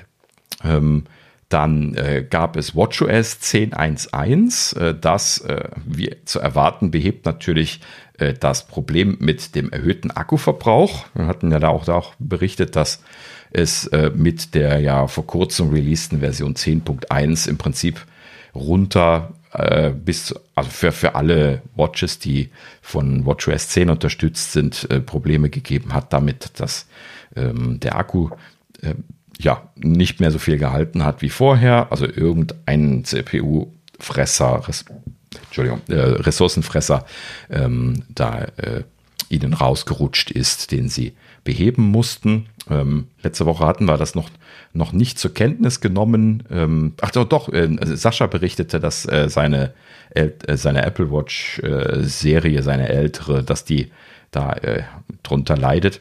Ähm, ich konnte es jetzt auch nachvollziehen. Also meine Apple Watch Ultra, die ja normalerweise wirklich nicht leer zu kriegen ist, ähm, ist jetzt also manchmal jeden Tag leer gewesen und manchmal äh, äh, ein bisschen früher. Also das hat sehr stark geschwankt, ähm, aber ich habe definitiv gemerkt, dass irgendwas nicht stimmte. ja, sehr, sehr seltsam. In dem Sinne äh, habe ich das jetzt auch mit Freude installiert und äh, äh, bin dann wieder glücklich, hoffentlich. Kann auch nicht berichten, ob es jetzt ob wirklich besser geworden ist so schnell. Ähm, aber das werden wir dann nachreichen. Ja, ähm, dann äh, ja, HomePod Software 17 äh, 1.1 ist gekommen. Ähm, da beheben sie, oh Wunder, oh Staune, ein Siri-Problem, äh, wo sie sagen, dass Siri manchmal nicht geantwortet hat. Das, das habe ich, hab ich ja noch nie gehört. Und ähm, ja, vor allen Dingen auch die Antworten äh, sehr lange gebraucht habe. Das habe ich ja auch noch nie gehört. ja, also das, das äh, weiß nicht. Also äh, sind das die Probleme, die ich die ich in der Vergangenheit immer wieder bemerkt habe, die Sie da beheben? Oder ist das etwas Extremes gewesen, was wir nicht bemerkt haben? Also ich habe jetzt keine Verschlimmbesserung in, in den letzten Wochen irgendwie zur Kenntnis genommen. Das ist halt eben immer gleich blöd in der letzten Zeit. ja, da warten wir wirklich auf ein großes AI-Update. ja, ja, bitte. Also das kann nur besser werden. das kann auf jeden Fall nur besser werden. Mhm.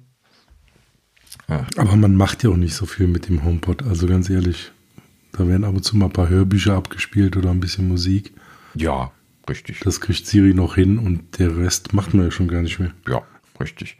Also das, das Einzige, was wir jetzt hier so noch, noch machen, das ist irgendwie Timer stellen. Da ist dauernd immer die Frage, welcher, welcher Timer läuft jetzt wo?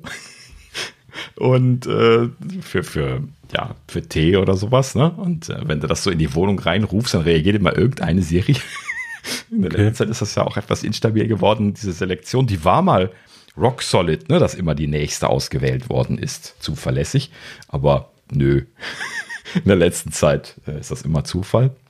Und okay. vor, vor, allen Dingen, wenn du dann sagst, irgendwie hier, ähm, stoppe den Timer, dann sagt sie ja dann immer, ich weiß nicht, welchen Timer du meinst, hier gibt es keinen Timer. Ne? Und irgendeine antwortet immer und weiß es dann nicht. Ja. ja. ja. Nee, also für Timer und sonstige Sachen nutzen wir A.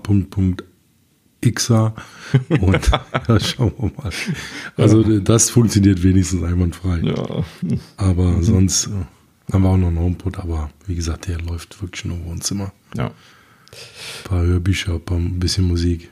Ja, also der, die regste Nutzung, äh, die erfährt hier tatsächlich äh, ähm, der, der HomePod Mini in Töchterchens Zimmer. Die ist da auch jeden Tag Hörbücher äh, drüber am Hören. Die ist ja so ein richtiger Hörbücherwurm und äh, genießt das sehr und äh, ja, das, das ist nicht wegzudenken. Und äh, ja, ansonsten haben wir die ja auch tatsächlich eigentlich nur so für, für, äh, für Kleinigkeiten da. Also, weiß nicht, morgens höre ich im, im Schlafzimmer ein bisschen Radio beim, beim Aufstehen. Ich habe mir da so, äh, so eine Weckerautomatisierung gemacht, dass wenn, wenn, ich, wenn ich meinen Wecker ausmache, dass dann das Radio angeht. Das ist eigentlich sehr praktisch, dass man so äh, ne, so ein bisschen Leben in der Bude hat. Das ist zum Wachwerden für mich irgendwie sehr, sehr günstig. Also für beide, meine Frau auch. Und ähm, das, das haben wir irgendwie standardmäßig laufen und ähm, ja, ansonsten halt eben auch nur dieser, dieser Kleinkram. Ähm, ich habe ja überall ordentliche Lautsprecher stehen, ne? hier im Arbeitszimmer genauso wie im Wohnzimmer mittlerweile. Ne? Und äh, da wird natürlich dann nicht mehr der, der HomePod eingesetzt, um irgendwie jetzt Musik zu hören oder sowas, sondern äh, dann natürlich diese Lautsprechersysteme und ähm, ja, ne, ist also schon ein bisschen untergenutzt, das Setup, aber ja, Apple hat sich auch nicht wirklich Mühe gegeben, das zu pflegen, muss man, also softwaretechnisch meine ich jetzt, ne, muss man ihnen dann auch wieder sagen an der Stelle, denn wie wir ja schon so oft gesagt haben, die Softwarequalität, äh, was die Siri-Antworten angeht, ist wirklich nicht besser geworden in der letzten Zeit. Ne?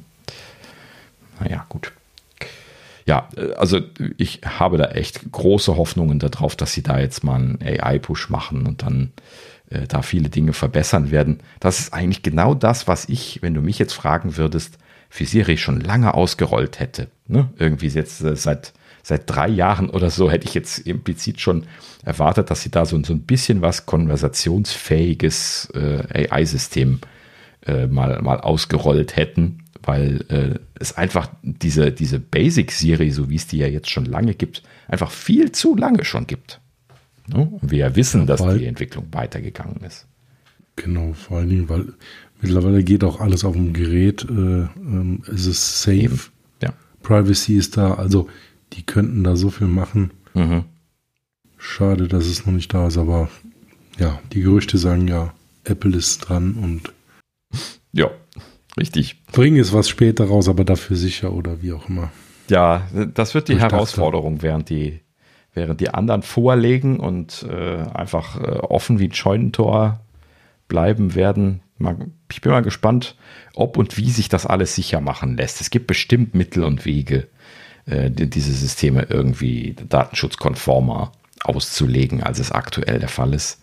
Ähm, aber das wird nicht offensichtlich sein. Ne? Also die können da nicht einfach irgendwo einen Schalter umlegen und die Dinger sind datenschutzkonform, sondern das muss halt eben dann schon, äh, ja, wo auch immer dann äh, einfließen da irgendwo in Methodologie und Umsetzung. Ja, keine Ahnung. Schauen wir mal, was dabei rumkommt. So, dann äh, hat es äh, neue Betas gegeben. Wir hatten ja schon die Beta 1 von iOS, iPadOS 17.2, Sonoma 14.2 und WatchOS 10.2 gesehen. Und ähm, ja, letzte Woche kam Beta 2 und jetzt gerade eben, kurz bevor wir hier angefangen haben aufzuzeichnen, auch noch die Beta 3. Also da sind sie schon eifrig dabei, ähm, daran weiter zu arbeiten. Wir hatten ja schon berichtet, dass da diese Journal-App drin ist. Schande über mein Haupt, ich habe sie mir leider noch nicht angeschaut, werde ich auch noch nachreichen müssen. Ähm, und was jetzt neu aufgetaucht ist in der Beta 2, das ist auch ein Feature, was sie vorher schon angekündigt hatten, nämlich zur Vision Pro Vorstellung. Und zwar das, ähm, nee, stimmt gar nicht. Sie haben es mit dem iPhone 15 vorgestellt, Entschuldigung. Ähm, und zwar äh, Spatial Video Recording. Äh, natürlich haben sie bei der Vision Pro auch sowas angekündigt, aber äh, in diesem Fall ging es jetzt hier um das iPhone-Feature. Und ähm, ja, das iPhone äh, bekommt jetzt dieses Feature eben mit äh, 17.2. Das kann man jetzt in äh, der Beta testen. So, und äh, äh, kann man hier nochmal sehen, also die 1080p kann man da aufzeichnen, 130 Megabyte pro Sekunde, das ist natürlich schon eine Hausnummer für 1080p. Und ähm, letzten, 80, letzten Endes äh, ja, bin ich mal gespannt. Also das wird jetzt nicht das Standardformat werden von vielen, nehme ich an. Und ähm, ja, ähm, insgesamt soll das dann 40 Prozent mehr haben als normales Video, wobei mir das halt eben jetzt für normales Video äh, sehr hoch erscheint. Ich muss mal checken, ob 130 Megabyte pro Sekunde wirklich stimmt oder ob das Megabit gewesen sind. Da vertun sich die Journalisten nämlich gerne mal. Dann wäre das jetzt nicht so brutal. 130 Megabyte pro Sekunde ist nämlich richtig happig. Nee, ich, das muss falsch sein. Kann das ja sein. Ja, aber wenn, wenn das jetzt 1080p ist und 40 Prozent mehr als normales Video sein soll, dann kann ich mir nicht vorstellen, dass sie für 1080p 130 Megabyte pro Sekunde haben. Das ist ja wirklich viel. Megabyte pro Sekunde. Das, das schaffen die M-Prozessoren gerade mal zu schieben. Der M1. Ja, das, ich vermute mal, das ist wieder Megabit. Äh, ja, wie gesagt, die Journalisten vertun sich da gerne mal. Ich werde das nochmal checken. ja.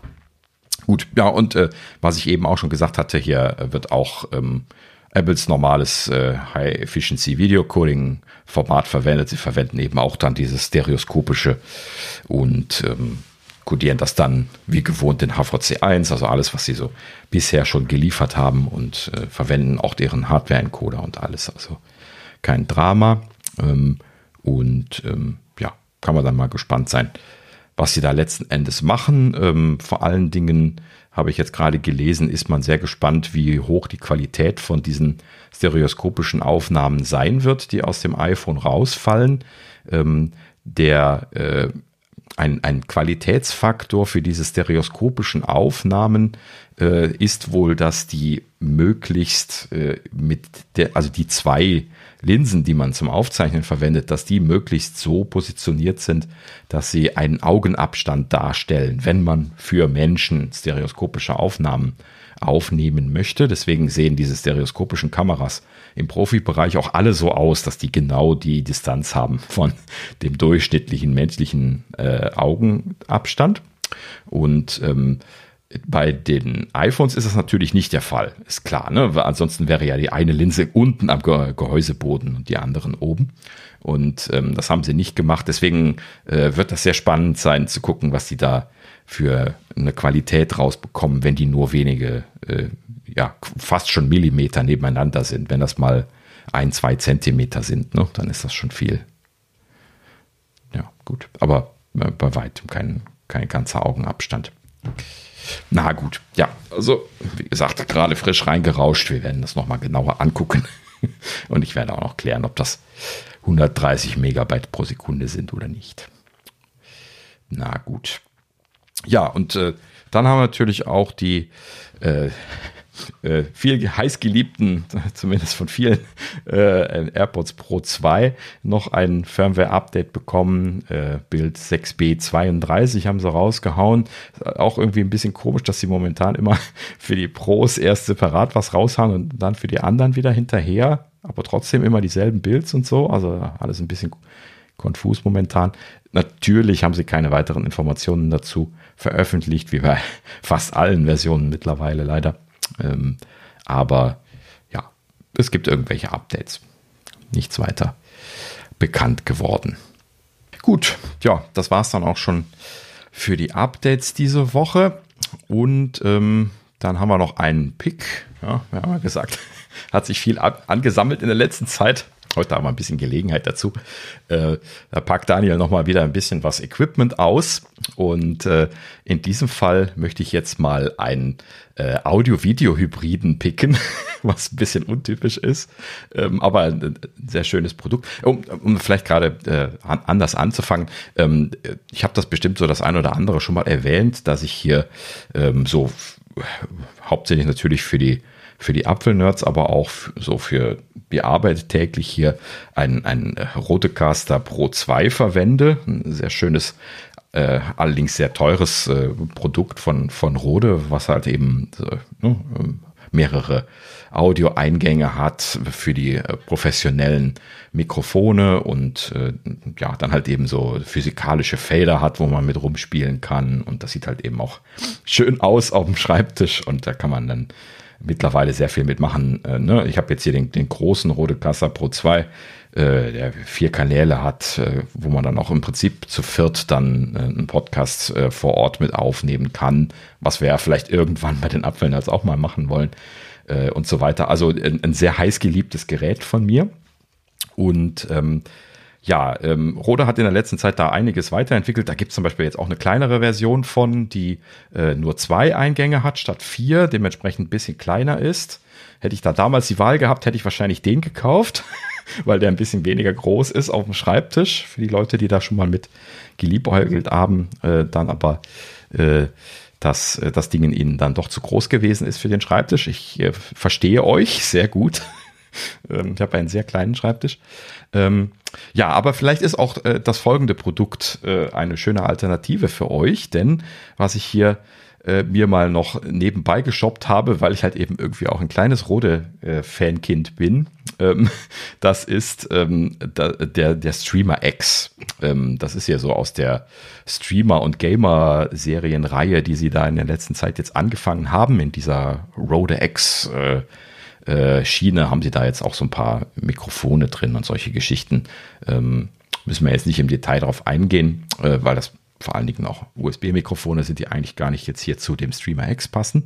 Ähm, aber ähm, auf also die, die technische Basis, und deswegen hatte ich jetzt gerade mit dem Rodecaster angefangen, die technische Basis von dem Streamer X, die ist im Prinzip genau dieselbe wie der Rodecaster Pro 2. So, das heißt also, äh, technisch haben sie da dasselbe DSP-Board mit dem Embedded Linux drin und dementsprechend äh, sehr, sehr viel Softwarefähigkeiten ähm, und vor allen Dingen halt eben auch die äh, Updatebarkeit. Ne? Also Rode ist ja bekannt dafür, bei seinen Produkten halt eben dadurch, dass sie sie so gut updatebar machen, das haben sie auch bei dem Rodecaster Pro 1 schon so angefangen, ähm, halt eben viele, viele Features nachzuliefern, die es äh, am Start überhaupt nicht gegeben hat.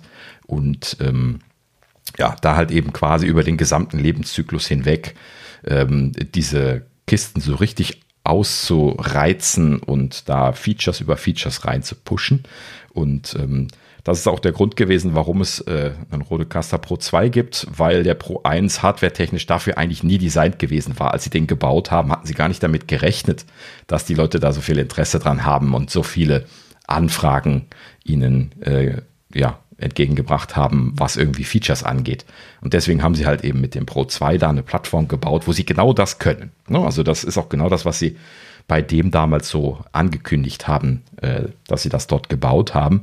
Und ähm, ja, deswegen reite ich da jetzt so drauf rum, weil eben der Streamer X ja auch diese, diese Plattform verwendet. Natürlich ist der ähm, anders, ne? weil der äh, Rodecaster, der hat ja dadurch, dass er zum Beispiel diese physikalischen Fader hat, die ich halt eben hoch und runter ziehen kann, hat er natürlich äh, Hardwarefähigkeiten, die der Streamer X nicht hat. Der hat einfach nur, ähm, ja, halt eben keine Fader, sondern nur ein paar Tasten und zwei Drehregler. Und ähm, ansonsten erinnert der aber sehr stark daran. Wenn man die jetzt so nebeneinander stehen sieht, so wie ich das jetzt gerade hier tue, dann äh, ja, sind es eindeutig zu erkennen, dass das äh, Schwestermodelle sind. Ne? So, und in dem Sinne, also ja, äh, eine sehr spannende Basis. Ähm, lass mal mal kurz drüber sprechen, äh, warum das eine interessante Box ist. Und zwar haben sie bei dem Streamer X hier jetzt das erste Mal für, für rote Verhältnisse, die ja bisher nur Audio gemacht haben, haben sie jetzt äh, quasi auch Video integriert. Sie haben also ihre tolle Audioplattform genommen und sie haben zusätzlich noch Video integriert ähm, und äh, haben also hier jetzt ein äh, Kombipaket geliefert. Das können halt eben die rote Caster nicht. Ne? Deswegen ist es auch ein eigenständiges Produkt. So. Ähm, fangen wir mal vielleicht mal gerade mit dem, mit dem Audioteil an. Ähm, es gibt natürlich genau denselben äh, Vorverstärker und die, die dieselbe Eingangsverstärkerstufe, äh, wie äh, sie bei dem Rodecaster Pro 2 gemacht haben. Die ist legendär gut. Die, die nennen sie auch Revolution Preamp, aber tatsächlich nicht einfach nur aus Spaß. Die ist nämlich wirklich unglaublich gut. Ja, es gibt keine mir bekannte äh, Lösung, die für den günstigen Preis im Profisegment gibt es natürlich sehr, sehr gute Sachen, aber die sind auch unglaublich teuer. Ähm, aber das, was Rode hier abliefert, das ist mit Abstand so das Beste, was ich kenne, so was äh, Verstärkungsleistung, Rauschabstand und sowas angeht. Und da kann man problemlos auch sehr, sehr schwache Mikrofone verwenden. Das legendäre äh, SM7B sei da mal erwähnt, was unglaublich leise ist und deswegen sehr schwer zu verstärken. Da kommt immer Rauschen mit rein, deswegen ist das so eins der besten Vergleichsmikrofone und auch ein sehr oft genutztes, deswegen auch sehr, äh, sehr oft danach gefragt. Und ähm, ja, letzten Endes ähm, haben sie hier eine Verstärkungsleistung. Ich glaube, es waren 75 dBA. Ich müsste nochmal gerade nachgucken. Es war auf jeden Fall eine unglaubliche Zahl. Und ähm, letzten Endes äh, na, wo ist es? Ja, merkt man, dass ich das nicht vorbereitet habe. Ach, naja, gut. Aber ich meine, es waren 75 dBA. Es war auf jeden Fall sehr, sehr viel ähm, Verstärkungsleistung. Und das ist definitiv genug, um ohne Vorverstärker nochmal äh, ins Kabel eingeklinkten, die es ja dann auch noch gibt, ähm, hier solche Sachen zu verstärken. Und das ist das erste Produkt, was ich kenne, wo man das machen möchte. Ne? In der Vergangenheit äh, habe ich mir immer so zusätzliche Vorverstärker gekauft, die man dann noch davor klemmen kann. Äh, ich habe hier nämlich ein ähnliches Produkt von, von Rode selbst, was auch äh, ähnlich äh, schwach ist. Das sind im Prinzip alle guten dynamischen Mikrofone. Und äh, ich habe hier den Procaster im Einsatz, da hört er mich gerade mit reden. Und äh, da ist das genau derselbe Fall. Und ähm, bei dem habe ich jetzt auch hier 60 dB äh, Verstärkungsleistung direkt aus dem Rodecaster laufen. Und ja, wie gesagt, das ist genau dieselbe Verstärkerstufe, äh, wie auch im Streamer X läuft. So, also definitiv sehr guter XLR-Eingang, ein Port natürlich, ne? also jetzt äh, nicht so eine Reihe von Mikrofonen anschließbar, aber immerhin eins. Ne? Also wenn man jetzt hier so als Streamer mit einem schönen Mikrofon ähm, oder auch einfach nur jetzt hier irgendwie für, für die Businessgespräche oder sowas einfach hier ein bisschen aufrüsten möchte oder so, ähm, und mehr Flexibilität haben möchte, als jetzt so ein äh, USB-Mikrofon zu verwenden, was natürlich immer eine Alternative wäre, ähm, dann könnte man halt eben das jetzt machen. Ne? Hier so, so, eine, so, ein Gerät kaufen, wo so ein XLR-Eingang ist und dann halt eben ein schönes äh, XLR-Mikrofon dann separat noch dazu. Aber man braucht gar nicht mal zwingend ein XLR-Mikrofon, um jetzt irgendwie Audio in den Streamer X zu bekommen. Äh, es gibt nämlich noch zwei weitere Eingänge, die man verwenden kann.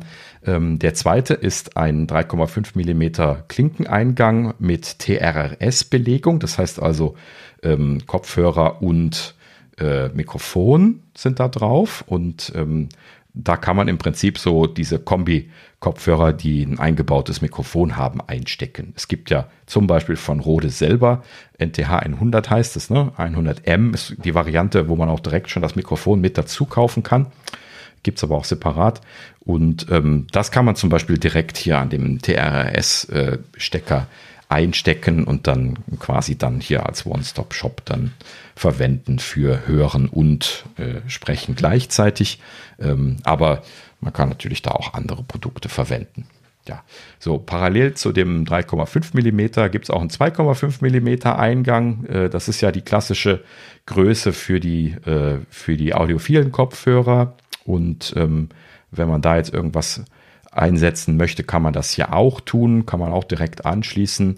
Ähm, für die wahnsinnig hungrigen Kopfhörer ist jetzt der Kopfhörervorverstärker vielleicht nicht, äh, nicht optimal genug. Also es gibt da so eine, so eine Grenze, wo man merkt, dass es schon ans Limit dran geht. Also ich habe hier so ein bisschen mit meinen 300 Ohm Kopfhörern von Biodynamic zum Beispiel rumgespielt äh, an dem Streamer X und da muss man schon so im Prinzip auf 100 Prozent aufdrehen, um dann noch genügend Lautstärke rauszubekommen. Aber ist jetzt vielleicht auch selten, dass jemand, der einen Streamer X verwendet, dann jetzt so einen 300 Ohm Kopfhörer da dran packen möchte oder halt eben noch hungriger. Ähm, in dem Sinne äh, im Prinzip ausreichend. So ab 300 Ohm würde ich es jetzt vielleicht nicht mehr unbedingt empfehlen. Ja, ähm, aber brauchbar. Ne? Ich habe hier halt eben auch den den NTH 100 von, von Rode selbst äh, im Einsatz immer noch mit sehr, sehr großer Freude. Ich denke momentan überhaupt nicht an was anderes. Ich bin einfach unglaublich zufrieden mit diesem Kopfhörer als geschlossenen Kopfhörer und ähm, ja, habe den also da sehr viel im Einsatz. Ähm, ja, also ein dritter äh, Audioeingang und das äh, macht das Ganze jetzt nochmal doppelt spannend. Ähm, das ist ein äh, Schnurlos-Eingang. Das ist nämlich quasi der Wireless Receiver der vierten Generation. Äh, Rode hat da ja eine eigene ähm, äh, Technologie entwickelt, die äh, quasi für so unterschiedliche Produkte zum Eingang, äh, für den Einsatz kommt, ähm, zum Beispiel, ähm, oh Mann, wie heißen sie nochmal? Wireless, Wireless Me zum Beispiel. Gerade auch nochmal aufrufen. Wireless Go. Wireless Go ist, glaube ich, das alte, gen, genau, einmal Wireless Go, Wireless Pro sind die ganz neuen und dann, genau, dann gibt es die Wireless, äh, Wireless Go 1 und 2, wobei nur die Zweier auf der neuen Plattform sind. Und die, das Wireless Me, genau so, jetzt musste ich mich mal dran erinnern. Ähm, das ist auch noch ein, ein, neueres von denen. Das sind alles so Varianten von dieser Schnurlos-Technologie. Ne? Also Go 2, Wireless Me und äh, Wireless Pro, das sind jetzt die ganz neuen Pro-Varianten. So, und die, die basieren im Prinzip alle auf dieser Wireless Receiver Fourth Gen Technologie.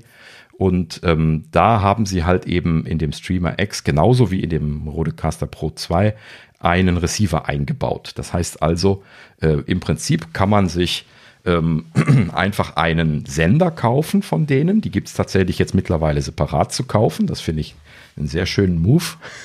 ähm, man kann aber auch einfach ein existierendes Paar nehmen und die neu paaren mit dem äh, ja, Rodecaster Pro 2 oder eben dem Streamer und man kann halt eben dann entsprechend einfach den, den Sender quasi mit diesem Empfänger koppeln und dann halt eben eine Schnurlosstrecke machen, die einem natürlich mehr Freiheit gibt. Ne? Stellt man sich jetzt mal vor, man möchte hier irgendwie im professionellen Maßstab ähm, äh, irgendwelche Präsentationen halten, ne? möchte das irgendwie so machen, dass man ein bisschen Bewegungsfreiheit hat Ne, dass man also nicht direkt immer vor Monitor und mit dem Mund am Mikrofon sitzen muss, sondern ne, ein bisschen Bewegungsfreiheit zum Beispiel vor einem Greenscreen oder sowas hat, wo man dann gerade seine Präsentation dann irgendwie so ein bisschen lebendiger zeigen kann. Und natürlich wäre man dann von einem Kabelmikrofon, zum Beispiel von einem Lavalier-Mikrofon, sehr eingeschränkt.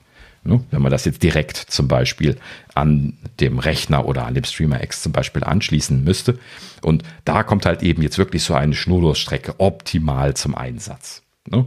Das heißt, äh, wenn man so ein Ding sowieso schon hat, vielleicht für, für unterwegs, um irgendwelche Aufnahmen zu machen oder sonst was, da gibt es ja zig Use Cases für, ja, kann man das einfach neu koppeln, kann man dann mal hierfür verwenden und dann auch wieder anderweitig koppeln und wieder anderweitig verwenden. Also das ist sehr schön, dass sie das halt eben auch so gemacht haben, dass man die äh, neu koppeln und wieder anders koppeln kann, äh, egal welche Mon Modelle man hat. Und übrigens kann man auch alle untereinander jeweils mischen. Das ist auch eine tolle Sache, finde ich, äh, was nicht viele Anbieter anbieten.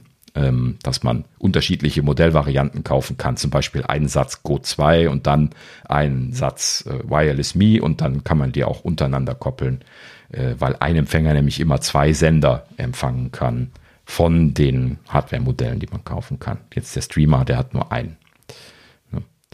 Ja. Naja, gut, so. Also, das ist auch eine sehr schöne Sache. Und äh, ja, ich habe mir hier so einen so Satz Wireless MI gekauft, als die neu gekommen sind, jetzt irgendwann im Sommer. Und ähm, in dem Sinne habe ich das jetzt hier auch schon ähm, mit Freude ausprobiert. Ich, mir fehlt jetzt noch ein Use Case aktuell, aber äh, ich habe jetzt auf jeden Fall die Fähigkeiten und habe mich sehr gefreut, das zu haben, weil ich das tatsächlich auch vermisst hatte schon in der Vergangenheit. Ja, so, ähm, und jetzt kommen wir zu der, der Videokomponente, der in dem Streamer X drin ist. Und ähm, das ist das, was das Ganze jetzt letzten Endes wirklich interessant macht, denn so ein einfaches Audio-Interface, wo jetzt halt eben so ein XLR-Mikrofon dran angeschlossen werden kann, das gibt's ja wie, wie Sand am Meer. Rode selber hat zum Beispiel auch für bisschen mehr als 100 Euro da den AI One. Ja, Habe ich mir auch vor zwei Jahren oder sowas als erstes äh, von, von, von diesen Interfaces damals mal gekauft. Und das ist eigentlich auch ein ganz nettes Ding, aber hier der, der Streamer X, der ist technisch besser. also kann ich dann eher empfehlen, obwohl er natürlich etwas teurer ist, weil er ja jetzt mehr Fähigkeiten hat. Aber ähm, so, was hat er jetzt für, für Videofähigkeiten? Ähm, und das hat ihn deswegen für mich jetzt hier auch äh, nochmal interessant gemacht. Ähm, äh, als, als Spielkind jetzt irgendwie das noch kaufen zu wollen, denn äh, hier ist jetzt eine 4K Capture Card drin. So, und 4K Capture Karten sind halt eben traditionell schon sehr teuer. Ähm, Im Prinzip gibt es da nur so hier diese, diese Elgato Sticks ähm, und die kosten, glaube ich, auch 100, 160 Euro oder sowas. Und ähm, das heißt also alleine schon nur so eine 4K Capture Karte äh, ist nicht gerade günstig. Und ähm, ja, diese einzige wirklich relevant gute Capture-Karte ist auch noch USB-A. Es gibt also bisher noch keine gute USB-C-Only-Karte, zumindest jetzt meiner Kenntnis nach. Und wenn, dann äh, sind das halt eben irgendwie so Gaming-Kram, der super teuer ist oder so. Also dann wiederum nichts, was man einfach nur mal so äh, sich mal zum Spielen eben hinstellen möchte. Und ähm, in dem Sinne hat mich das sehr gefreut, dass äh, Rode dann hier jetzt so ein, so ein Kombi-Produkt gebracht hat und dann halt eben wirklich auch 4K reinpackt und nicht nur HD. Ne? Was, da gibt es natürlich wie Sand am Meer günstige Sticks. Ne? HD kriegst du für 10 Euro bei Amazon mittlerweile. ähm, ja, aber 4K halt eben nicht. Das ist das Problem. Ne? Ja, ähm, wer sich jetzt da äh, große Erwartungen schürt, ne? 4K 60 liefert Rode leider nicht, ähm, was äh, Capturing angeht. Äh, 4K 60 Pass-Through haben sie zwar drin, ähm, aber Capturen äh, tut die Karte nur mit 4K 30. Ähm, da hatten sie wohl ja irgendwelche Limits, die sie nicht hinbekommen haben. Ähm, Datenraten und so. Das ist äh, ja alles nicht so, so super leicht mit 4K. Ähm, da kommt man sehr schnell an das Limit halt eben auch von den USB 3 Ports dran, die sie ja natürlich hier jetzt verwenden. Ne? Na gut, ja, aber äh, jetzt für, für, für meine Anwendungsfälle, ich habe jetzt nicht den Bedarf, hier mehr als 30 Frames pro Sekunde äh, zu machen, weil es eher halt eben hier um äh, Videochat geht oder halt eben jetzt irgendwie mal äh, ja irgendwas für die Apfelnerds mit Livestreams zu machen oder sowas. Und da sind jetzt hier wie 30 Frames pro Sekunde bei weitem ausreichend. Äh, viele Streaming-Anbieter äh, machen 4K überhaupt nicht mit mehr. Ne? Wenn, wenn überhaupt 4K. Hier machen ja meistens noch nicht mal 4K aktuell. das ist schon eine Herausforderung. Naja, gut. Es handelt sich einfach bei 4K um, um gigantisch hohe Datenraten und deswegen ist das natürlich alles so ein bisschen, bisschen reduziert bei dem Thema. Na gut, so, aber wie gesagt, 4K 30, wem das ausreicht, ähm, dem, dem sei das hier sehr empfohlen, vor allen Dingen, äh, weil es halt eben in Kombination mit dem Audioteil, den, wie gesagt, drei möglichen Eingangsformen, ähm, ist das eigentlich ein sehr schönes Paket. Ähm, vielleicht gerade noch so ein bisschen was auf die restliche Hardware vom Gerät eingegangen. Es gibt so zwei Drehregler auf dem, auf dem Gerät, ähm, dass die so äh, LEDs drumherum haben, wo man dann sehen kann, äh, wie der Stand äh, von der Einstellung ist, äh, je nachdem wie die LEDs an sind. Es ist also kein Indikator auf dem Button selber, der wird einfach nur so links und rechts gedreht, aber so drumherum ist dann so eine Reihe LEDs, die dann quasi an und ausgehen, die dann anzeigen, was der Einstellungsstand ist. Das ist natürlich eine schöne Sache, weil äh, man quasi äh, zum Beispiel bei dem einen ähm, durch Draufdrücken auf diesen Drehregler den, den Eingang wechseln kann zwischen den drei möglichen Eingängen und dementsprechend ändert sich dann die Farbe von diesem Ring. Man weiß also dann, was man gerade ausgewählt hat und was dann auch aufgenommen wird. Und ähm, ja, ähm, das ist das eine, also der, der, dieser Eingangsregler, ähm, wo man die Lautstärke regeln kann und durch äh, switchen zwischen den drei Eingängen. Und der zweite Regler ist dann der Kopfhörerverstärker natürlich. Das heißt also, man kann äh, sich dann die Kopfhörerlautstärke dort natürlich regeln. Draufdrücken macht äh, Mute. Das ist natürlich sehr schön. Also Audio Mute. Die Kopfhörer sind dann leise. Ähm, das ist eine sehr schöne Sache. Das habe ich schon hier und da vermisst. Außer wenn ich jetzt am, am Rodecaster gewesen bin. Da geht das natürlich auch. Ähm, und ähm, ja, sehr schöne Sache, wie gesagt, für so ein kleines Produkt sehr schön gemacht. Was sie hier jetzt auch noch gemacht haben, was ich ja, seitdem ich den Rodecaster habe, wirklich nicht mehr missen möchte, das ist dann auch noch eine Mikrofon-Mute-Taste. Genau genommen haben sie zwei Mute-Tasten. Es gibt nämlich einmal Mic-Mute und einmal Video-Mute. Ähm, also Mic Mute ist klar, ne, das äh, äh, macht quasi das Mikrofon zu, wenn man jetzt irgendwie mal gerade weg muss oder mit jemandem reden muss oder sowas, kann man sich dann halt eben mal gerade unhörbar machen. Und äh, direkt daneben gibt's dann noch die Möglichkeit, halt eben dasselbe mit dem Video zu tun. Dann wird halt eben äh, das äh, Capturen von dem Videofeed, was äh, übrigens per HDMI reinkommt, aber das ist mittlerweile äh, Standard, ähm, wird halt eben dann äh, unterbrochen von einer Einblendung äh, von äh, die irgendwas einfach nur rote, rote Streamer X oder irgendwie sowas sagt und äh, kein Videosignal oder irgendwie sowas sagt. Und ja, letzten Endes kann man es einfach nur ein- oder ausschalten, also ne, quasi sich ausblenden und wieder, wieder umkehren. Das sind natürlich zwei dicke, schöne, große Tasten, die standardmäßig ein, ein bisschen äh, grünlich leuchten und äh, wenn ich sie aktiviere, dann äh, leuchten sie äh, unübersehbar rot. Das heißt also, da kann, man so schnell nicht aus Versehen ne, sich abschalten. Aber man merkt das natürlich dann auch irgendwo. Na gut. Ja, aber eine sehr schöne Sache. Allgemein so eine, so eine Audio-Mute-Taste, das kann ich jedem empfehlen. Unglaublich empfehlen. Ne, ich möchte das echt nicht mehr missen. Ähm, ja, so, und äh, auf der zweiten Seite von dem Streamer X, da ist dann quasi das, was bei dem Rodecaster auch an der Seite drauf ist, nämlich Aktionstasten, die man programmieren kann. Und äh, diese Aktionstasten sind hier natürlich jetzt äh, reduzierter in der Anzahl. Das sind vier Stück.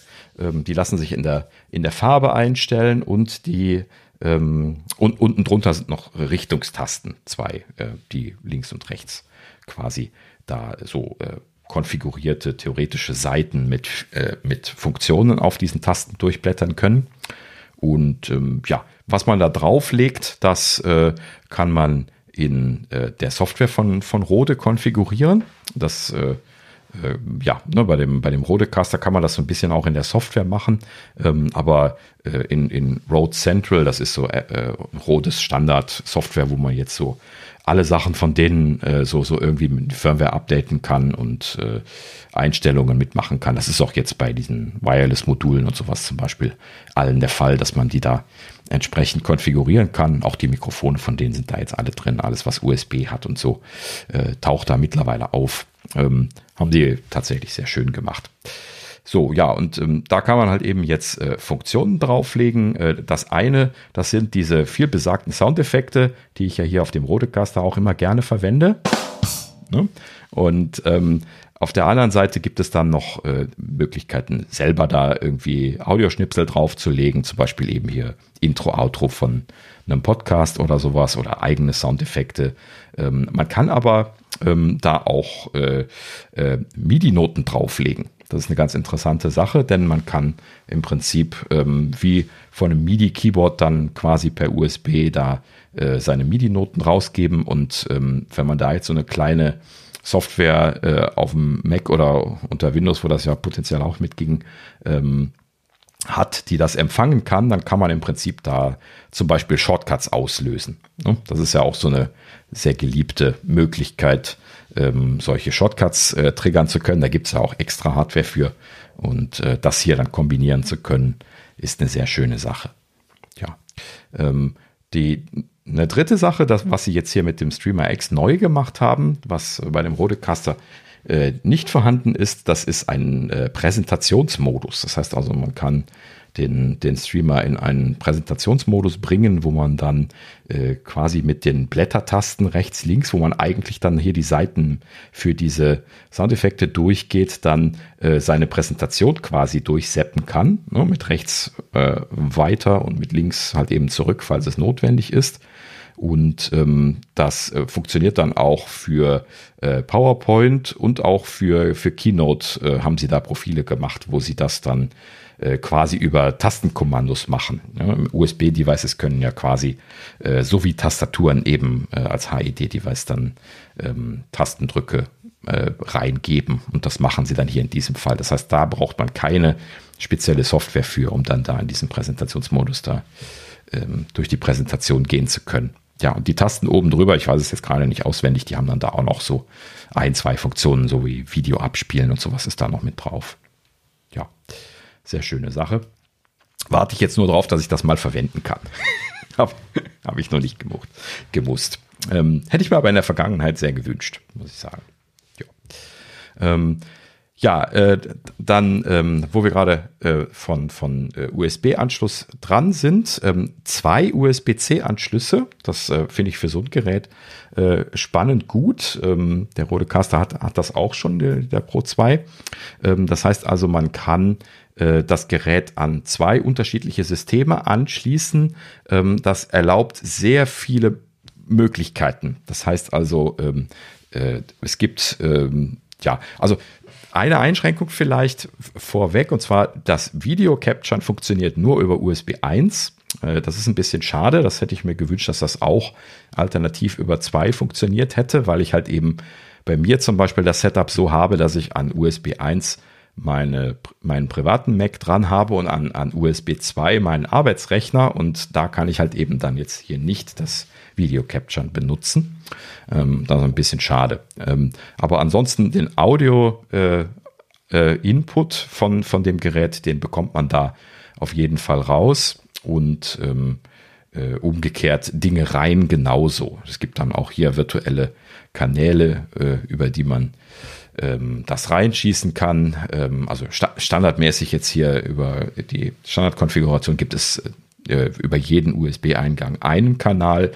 Ähm, es gibt aber dann auch hier noch äh, die Profi-Streamer-Software von Rode, von Rode, die Unify heißt. Da gehe ich jetzt nicht ganz im Detail drauf ein, habe ich mich nicht so viel mit beschäftigt, aber die können dann im Prinzip auch noch so richtig viel virtuelle Kanäle und äh, halt eben nochmal komplexes Konfigurieren von In- und Output-Matrizen und lalalala, alles Mögliche, was ähm, viele Leute im Audiobereich haben wollen, die halt eben etwas professioneller damit arbeiten. Und das gibt es alles, äh, ist dann halt eben jetzt hier in diesem Fall für, für den Streamer X in einer separaten Software gekapselt, weil sie das nicht für alle so kompliziert machen wollten. Denn das ist natürlich immer der Nachteil. äh, ne? das ist dann die Frage, ob man Pest oder Cholera haben möchte. Ne? Also entweder man macht alles rein direkt, dann ist es super kompliziert für alle, oder man macht es halt eben einfach für die einen und kompliziert für die anderen, dann muss man es aber auftrennen. Finde ich eigentlich ganz gut, dass sie es so gemacht haben. Na gut. Ja, ähm, was ich noch nicht erwähnt hatte, ist, dass ähm, es auch noch äh, DSP-Funktionen im Gerät gibt. Ähm, stimmt, das hatte ich eben übersprungen hier bei den, bei den Action-Tasten. Und zwar gibt es halt eben nicht nur Aktionstasten, sondern es gibt auch noch äh, Effekte. Ich muss mal gucken hier in dem äh, rote Kasten. Da habe ich das zum Beispiel auch eingestellt. Das, ja, ist, äh, je, nachdem, Sehr was, gut. je nachdem, was man erwischt. Je nachdem, was man erwischt, sehr seltsam. Ja, ähm, habe ich jetzt nicht gut vorbereitet, aber es, hier gibt's halt eben so alles Mögliche an Effekten drauf, die äh, zum Beispiel halt eben hier so eine Monster-Roboter-Stimme machen oder ich hatte auch irgendwo Chipmunks drauf. Oder nee, das ist der Roboter. ja, das ist nochmal ein ganz komischer, ganz komischer Roboter. Äh, ja, und, und da sind die Chipmunks, genau. Ganz komisch zu hören, wenn man das selber spricht. Äh, ja, genau. Ähm, genau, so, also alles, was hier der, der rote Caster kann, ist da auch in dem Streamer drin. Das heißt also, auch diese Effekte könnt ihr damit machen. Ist natürlich ein schönes Gadget, was man mal, mal nutzen kann. Aber übertreib's bitte nicht. Ich kenne da jemanden, der viel zu häufig gedrückt hat in der Vergangenheit. ähm, ja, keine Ahnung, von wem ich da spreche. Hm. Ähm, ja, gut, so, soweit, so gut. Ähm, äh, ja, schaut euch das mal an. Es ist einfach ein unglaublich leistungsfähiges Gerät, dadurch, dass man da so viel machen und konfigurieren kann.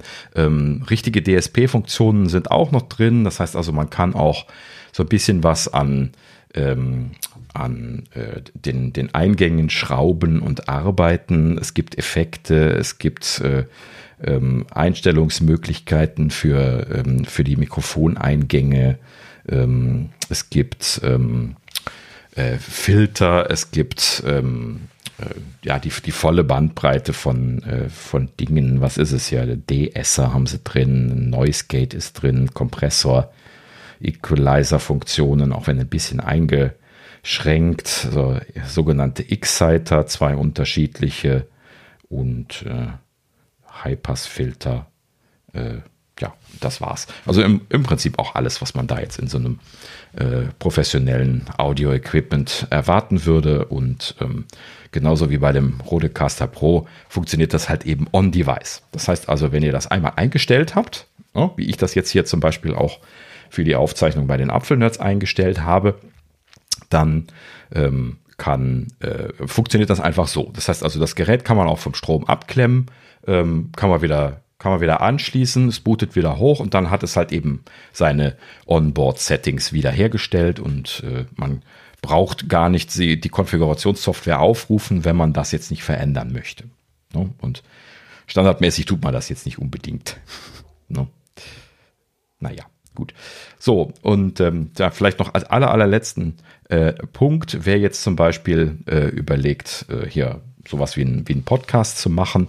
Ähm, dafür ist das eigentlich auch gar nicht mal so, so schlecht geeignet. Spätestens, wenn man dann jetzt diese Unify-Software von, von Rode nimmt, die man halt eben jetzt bei dem Produkt dabei bekommt, was, was auch kein Geld kostet, nochmal irgendwie extra. Das hatten sie mal anfänglich versucht, aber dann wieder sein lassen.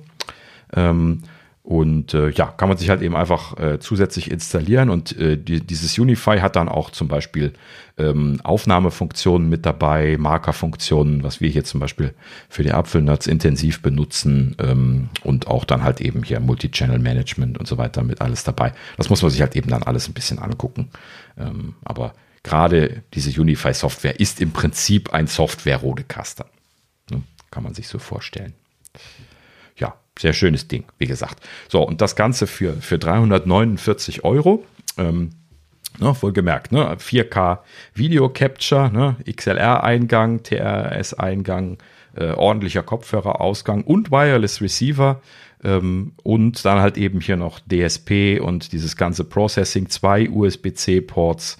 Äh, das Ganze mit dieser Software sehr äh, sehr gut konfigurierbar und man kann sehr, sehr viel machen. Gerade auch mit den MIDI-Commands kann man im Prinzip alles triggern, was man möchte. Da gibt es keine technischen Einschränkungen. Ähm, und ähm, ja, für 349 Euro ist echt ein Schnapper. Ne? Also jetzt zumindest im Vergleich zu anderen Produkten, ähm, beziehungsweise halt eben von, von Rode gibt es halt eben auch gar nichts Vergleichbares, weil es das erste Videoprodukt ist. Ne? Und natürlich, man sollte natürlich nie seine Entscheidungen auf zukünftige Firmware-Updates stützen. Ne? Also ich habe mir die jetzt nicht gekauft, weil sie in Zukunft tolle Firmware-Updates bringen werden. Ich habe sie aber auch gekauft, weil ich weiß, dass Rode da spannend noch neues Zeug machen wird und dass das halt eben die ganze Zeit weiterentwickelt wird. Und das ist halt eben genauso auch wie ein iPhone zu besitzen, ne? was jedes Jahr irgendwie neue Features bekommt. Und bei Rode ist das genauso. Ne? Die hauen auch einfach, äh, was weiß ich was, wie viel Features im Jahr raus und äh, machen halt eben die ganze Zeit neues Zeug und reizen das Ding einfach aus, bis es vollkommen ausgereizt ist. So, und aktuell ist das nicht abzusehen bei dieser Hardware-Plattform und ähm, ja, äh, ist äh, noch, noch viel zu erwarten. Bin ich gespannt. Ja, in dem Sinne, ähm, hergestellt in Australien natürlich, so wie äh, im Prinzip alle rote Produkte. Ich fördere das ja gerne, wenn die, wenn die Dinge nicht alle nur so pur aus China kommen. Deswegen für mich ein sehr schöner Kandidat, sowas anzuschaffen. Okay. So, jetzt habe ich lange geredet. Ich hoffe, ich habe jemandem äh, das ein bisschen äh, schmackhaft machen können. Äh, mir haben sie es definitiv schmackhaft gemacht. Und äh, bin natürlich jetzt ein bisschen doppelt belegt. Klar, mit dem Rodecaster daneben brauche ich jetzt den XLR-Eingang von dem Streamer nicht zwingend, ähm, aber ich habe mir das trotzdem jetzt hier so als Zweiteingang äh, konfiguriert, damit ich nicht immer die ganze Zeit den großen Rodecaster anhaben muss. Äh, das ist halt eben dann auch hier so ein Tannenbaum, den man dann die ganze Zeit anhat. Das kann man, kann man mögen, muss man aber halt eben auch nicht die ganze Zeit haben. ja. Naja, gut, äh, Luxusprobleme. Aber ähm, letzten Endes, schönes Ding, kann ich sehr empfehlen und äh, wird einem im Prinzip alles bringen, was man audio- und videotechnisch haben möchte, wenn man mit 4K30 glücklich ist. Ja. Na gut. So. Ja, hört sich auf jeden Fall super an, das Gerät. Genau. Und sie ist sehr kompakt und sieht gut aus. Also ja, richtig. Ne? Also wirklich auch. Super Funktionsumfang. Macht, macht auch was her, wenn man das so auf dem Schreibtisch stehen sieht. Ist halt eben farbig und bunt. ne? Kann man auch noch so ein bisschen beeinflussen. Nicht alle Buttons kann man beeinflussen von der Farbe her, nur die Aktionstasten, aber äh, es gibt auf jeden Fall äh, ein paar Möglichkeiten, daran rumzuspielen und allgemein macht das sehr, sehr was her, dieses äh, visuelle Design, farbtechnisch und so. Ne? Ja, sehr schön. Na gut. Ja, dann äh, sind wir durch damit und haben tatsächlich äh, einen Rausschmeißer, nachdem wir letzte Woche den ersten vorgelegt haben, scheint einfach die äh, die, die Lücke jetzt unterbrochen zu sein. Zumindest hatte ich jetzt kein Problem damit, äh, die, die nächste Woche zu füllen. Und äh, ja, in diesem Fall kommen wir hier auch zu einer Dame, wo ich äh, in der letzten Zeit vielleicht nicht wirklich oft drüber berichtet habe, besonders nicht äh, bei den Apfelnerds, und zwar Barbara Streisand. Äh, und zwar Barbara Streisand ja jetzt äh, zumindest äh, als, als ein, ein Kind der 80er, 90er äh, bekannt, so in einigen Filmen drin gewesen. Ähm, äh, aber da, da soll es jetzt heute hier nicht drum gehen. Äh, ähm, Barbara Streisand ähm, ist auf jeden Fall, ähm, um hier zum Punkt zu kommen, äh, genauso selbstverliebt wie wir. Also wer hat sich noch nicht selber gegoogelt? Also ich habe mich definitiv schon gegoogelt. äh, nicht nur einmal. Und ähm, ja, Barbara Streisand tut das genauso und ähm, äh, googelt sich nicht nur, sondern befragt auch äh, ähm, ja, HomePods, äh, beziehungsweise ich weiß nicht, ob es jetzt ein HomePod oder ein, iPhone war, ähm, aber hat auch Siri nach, nach äh, sich selber befragt und äh, ist dann aus allen Wolken gefallen, als Siri sie falsch ausgesprochen hat. Äh, sie wird sich dann wohl gedacht haben, so schwer kann das doch nicht sein. Ja, ich habe es auch hingekriegt. ne? Das heißt halt eben Streisand, ne? einfach mit dem S in der Mitte, genauso wie sie geschrieben wird. Und ähm, ja, Siri hat da den Fauxpas geleistet und hat sie Streizand genannt. Ist jetzt ein bisschen übertrieben, es, es hört sich nicht ganz so, so krass an, das Z, was Siri da spricht, aber es hört sich definitiv wie Streizand an. So, und ähm, das ist seltsam, was auch immer da der, der Hintergrund ist. Ähm, aber äh, das hat die Dame so sehr geärgert, dass sie den Telefonhörer, also äh, jeder, Normale würde ja jetzt einfach sagen, so, ja, hm, pff, ne, wird halt eben scheiße ausgesprochen, was, was willst du machen? Ne? Aber nein, wenn man ein Celebrity ist, nimmt man natürlich den, Ohr, den, den Telefonhörer in die Hand oder, oder hoffentlich das iPhone und äh, ruft einfach Tim Cook an. Ja, da hat die Frau einfach bei Tim Cook angerufen und hat sich da beschwert darüber, dass Siri sie falsch ausspricht. kann man sich das vorstellen? Ja, kann, kann man machen, wenn man die Nummer von Tim hat, ne? Ja, ich weiß nicht, ob wann er sie ihr mal gegeben hat. Keine Ahnung. Solche C-Labs, die kommen natürlich durch, ne? Klar, gut. Also wenn er jetzt irgendwie Barbara Streisand, also er ruft natürlich dann irgendwie, ne, hier die, die Assistentin, die ruft ja nicht selber da an, ja, machen die nie, die lassen ja immer irgendjemanden sich da durchtelefonieren und dann geht das dann durch die Assistenten und meistens lassen die sich dann durchstellen, wenn, äh, wenn jetzt irgendwas ist, wo Tim nicht gerade landunter ist oder so. Ne? Und ähm, äh, naja gut, das macht man halt eben dann so unter sich. Ne?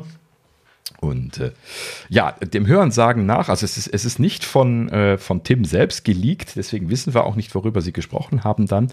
Aber äh, es wurde halt eben berichtet, dass äh, Tim das Serie-Team beauftragt habe, dafür zu sorgen, dass äh, ja, der Nachname der, der Dame korrekt ausgesprochen wird. Und ähm, äh, ja, es ist nicht kolportiert, ob sie es schnell gelöst haben oder ob es überhaupt gelöst worden ist. Ich habe das dann mal hier mit der deutschen Serie getestet und da spricht sie definitiv das noch mit so einem leichten Z aus. Deswegen sagte ich das auch schon. Und ähm, das, da scheint es noch in Klammern nicht gefixt zu sein. Man weiß natürlich jetzt nicht, ob sie es nur für die englische gefixt haben oder so. Keine Ahnung. Ähm, ja, aber gut, wie gesagt, die deutsche Serie spricht ein deutlich hörbares, leises Z. Ja. Naja, gut. so viel dazu. Und äh, das ist zumindest einen kleinen Rausschmeißer wert gewesen. Deswegen freuen wir uns darüber, dass er passiert ist. Na gut.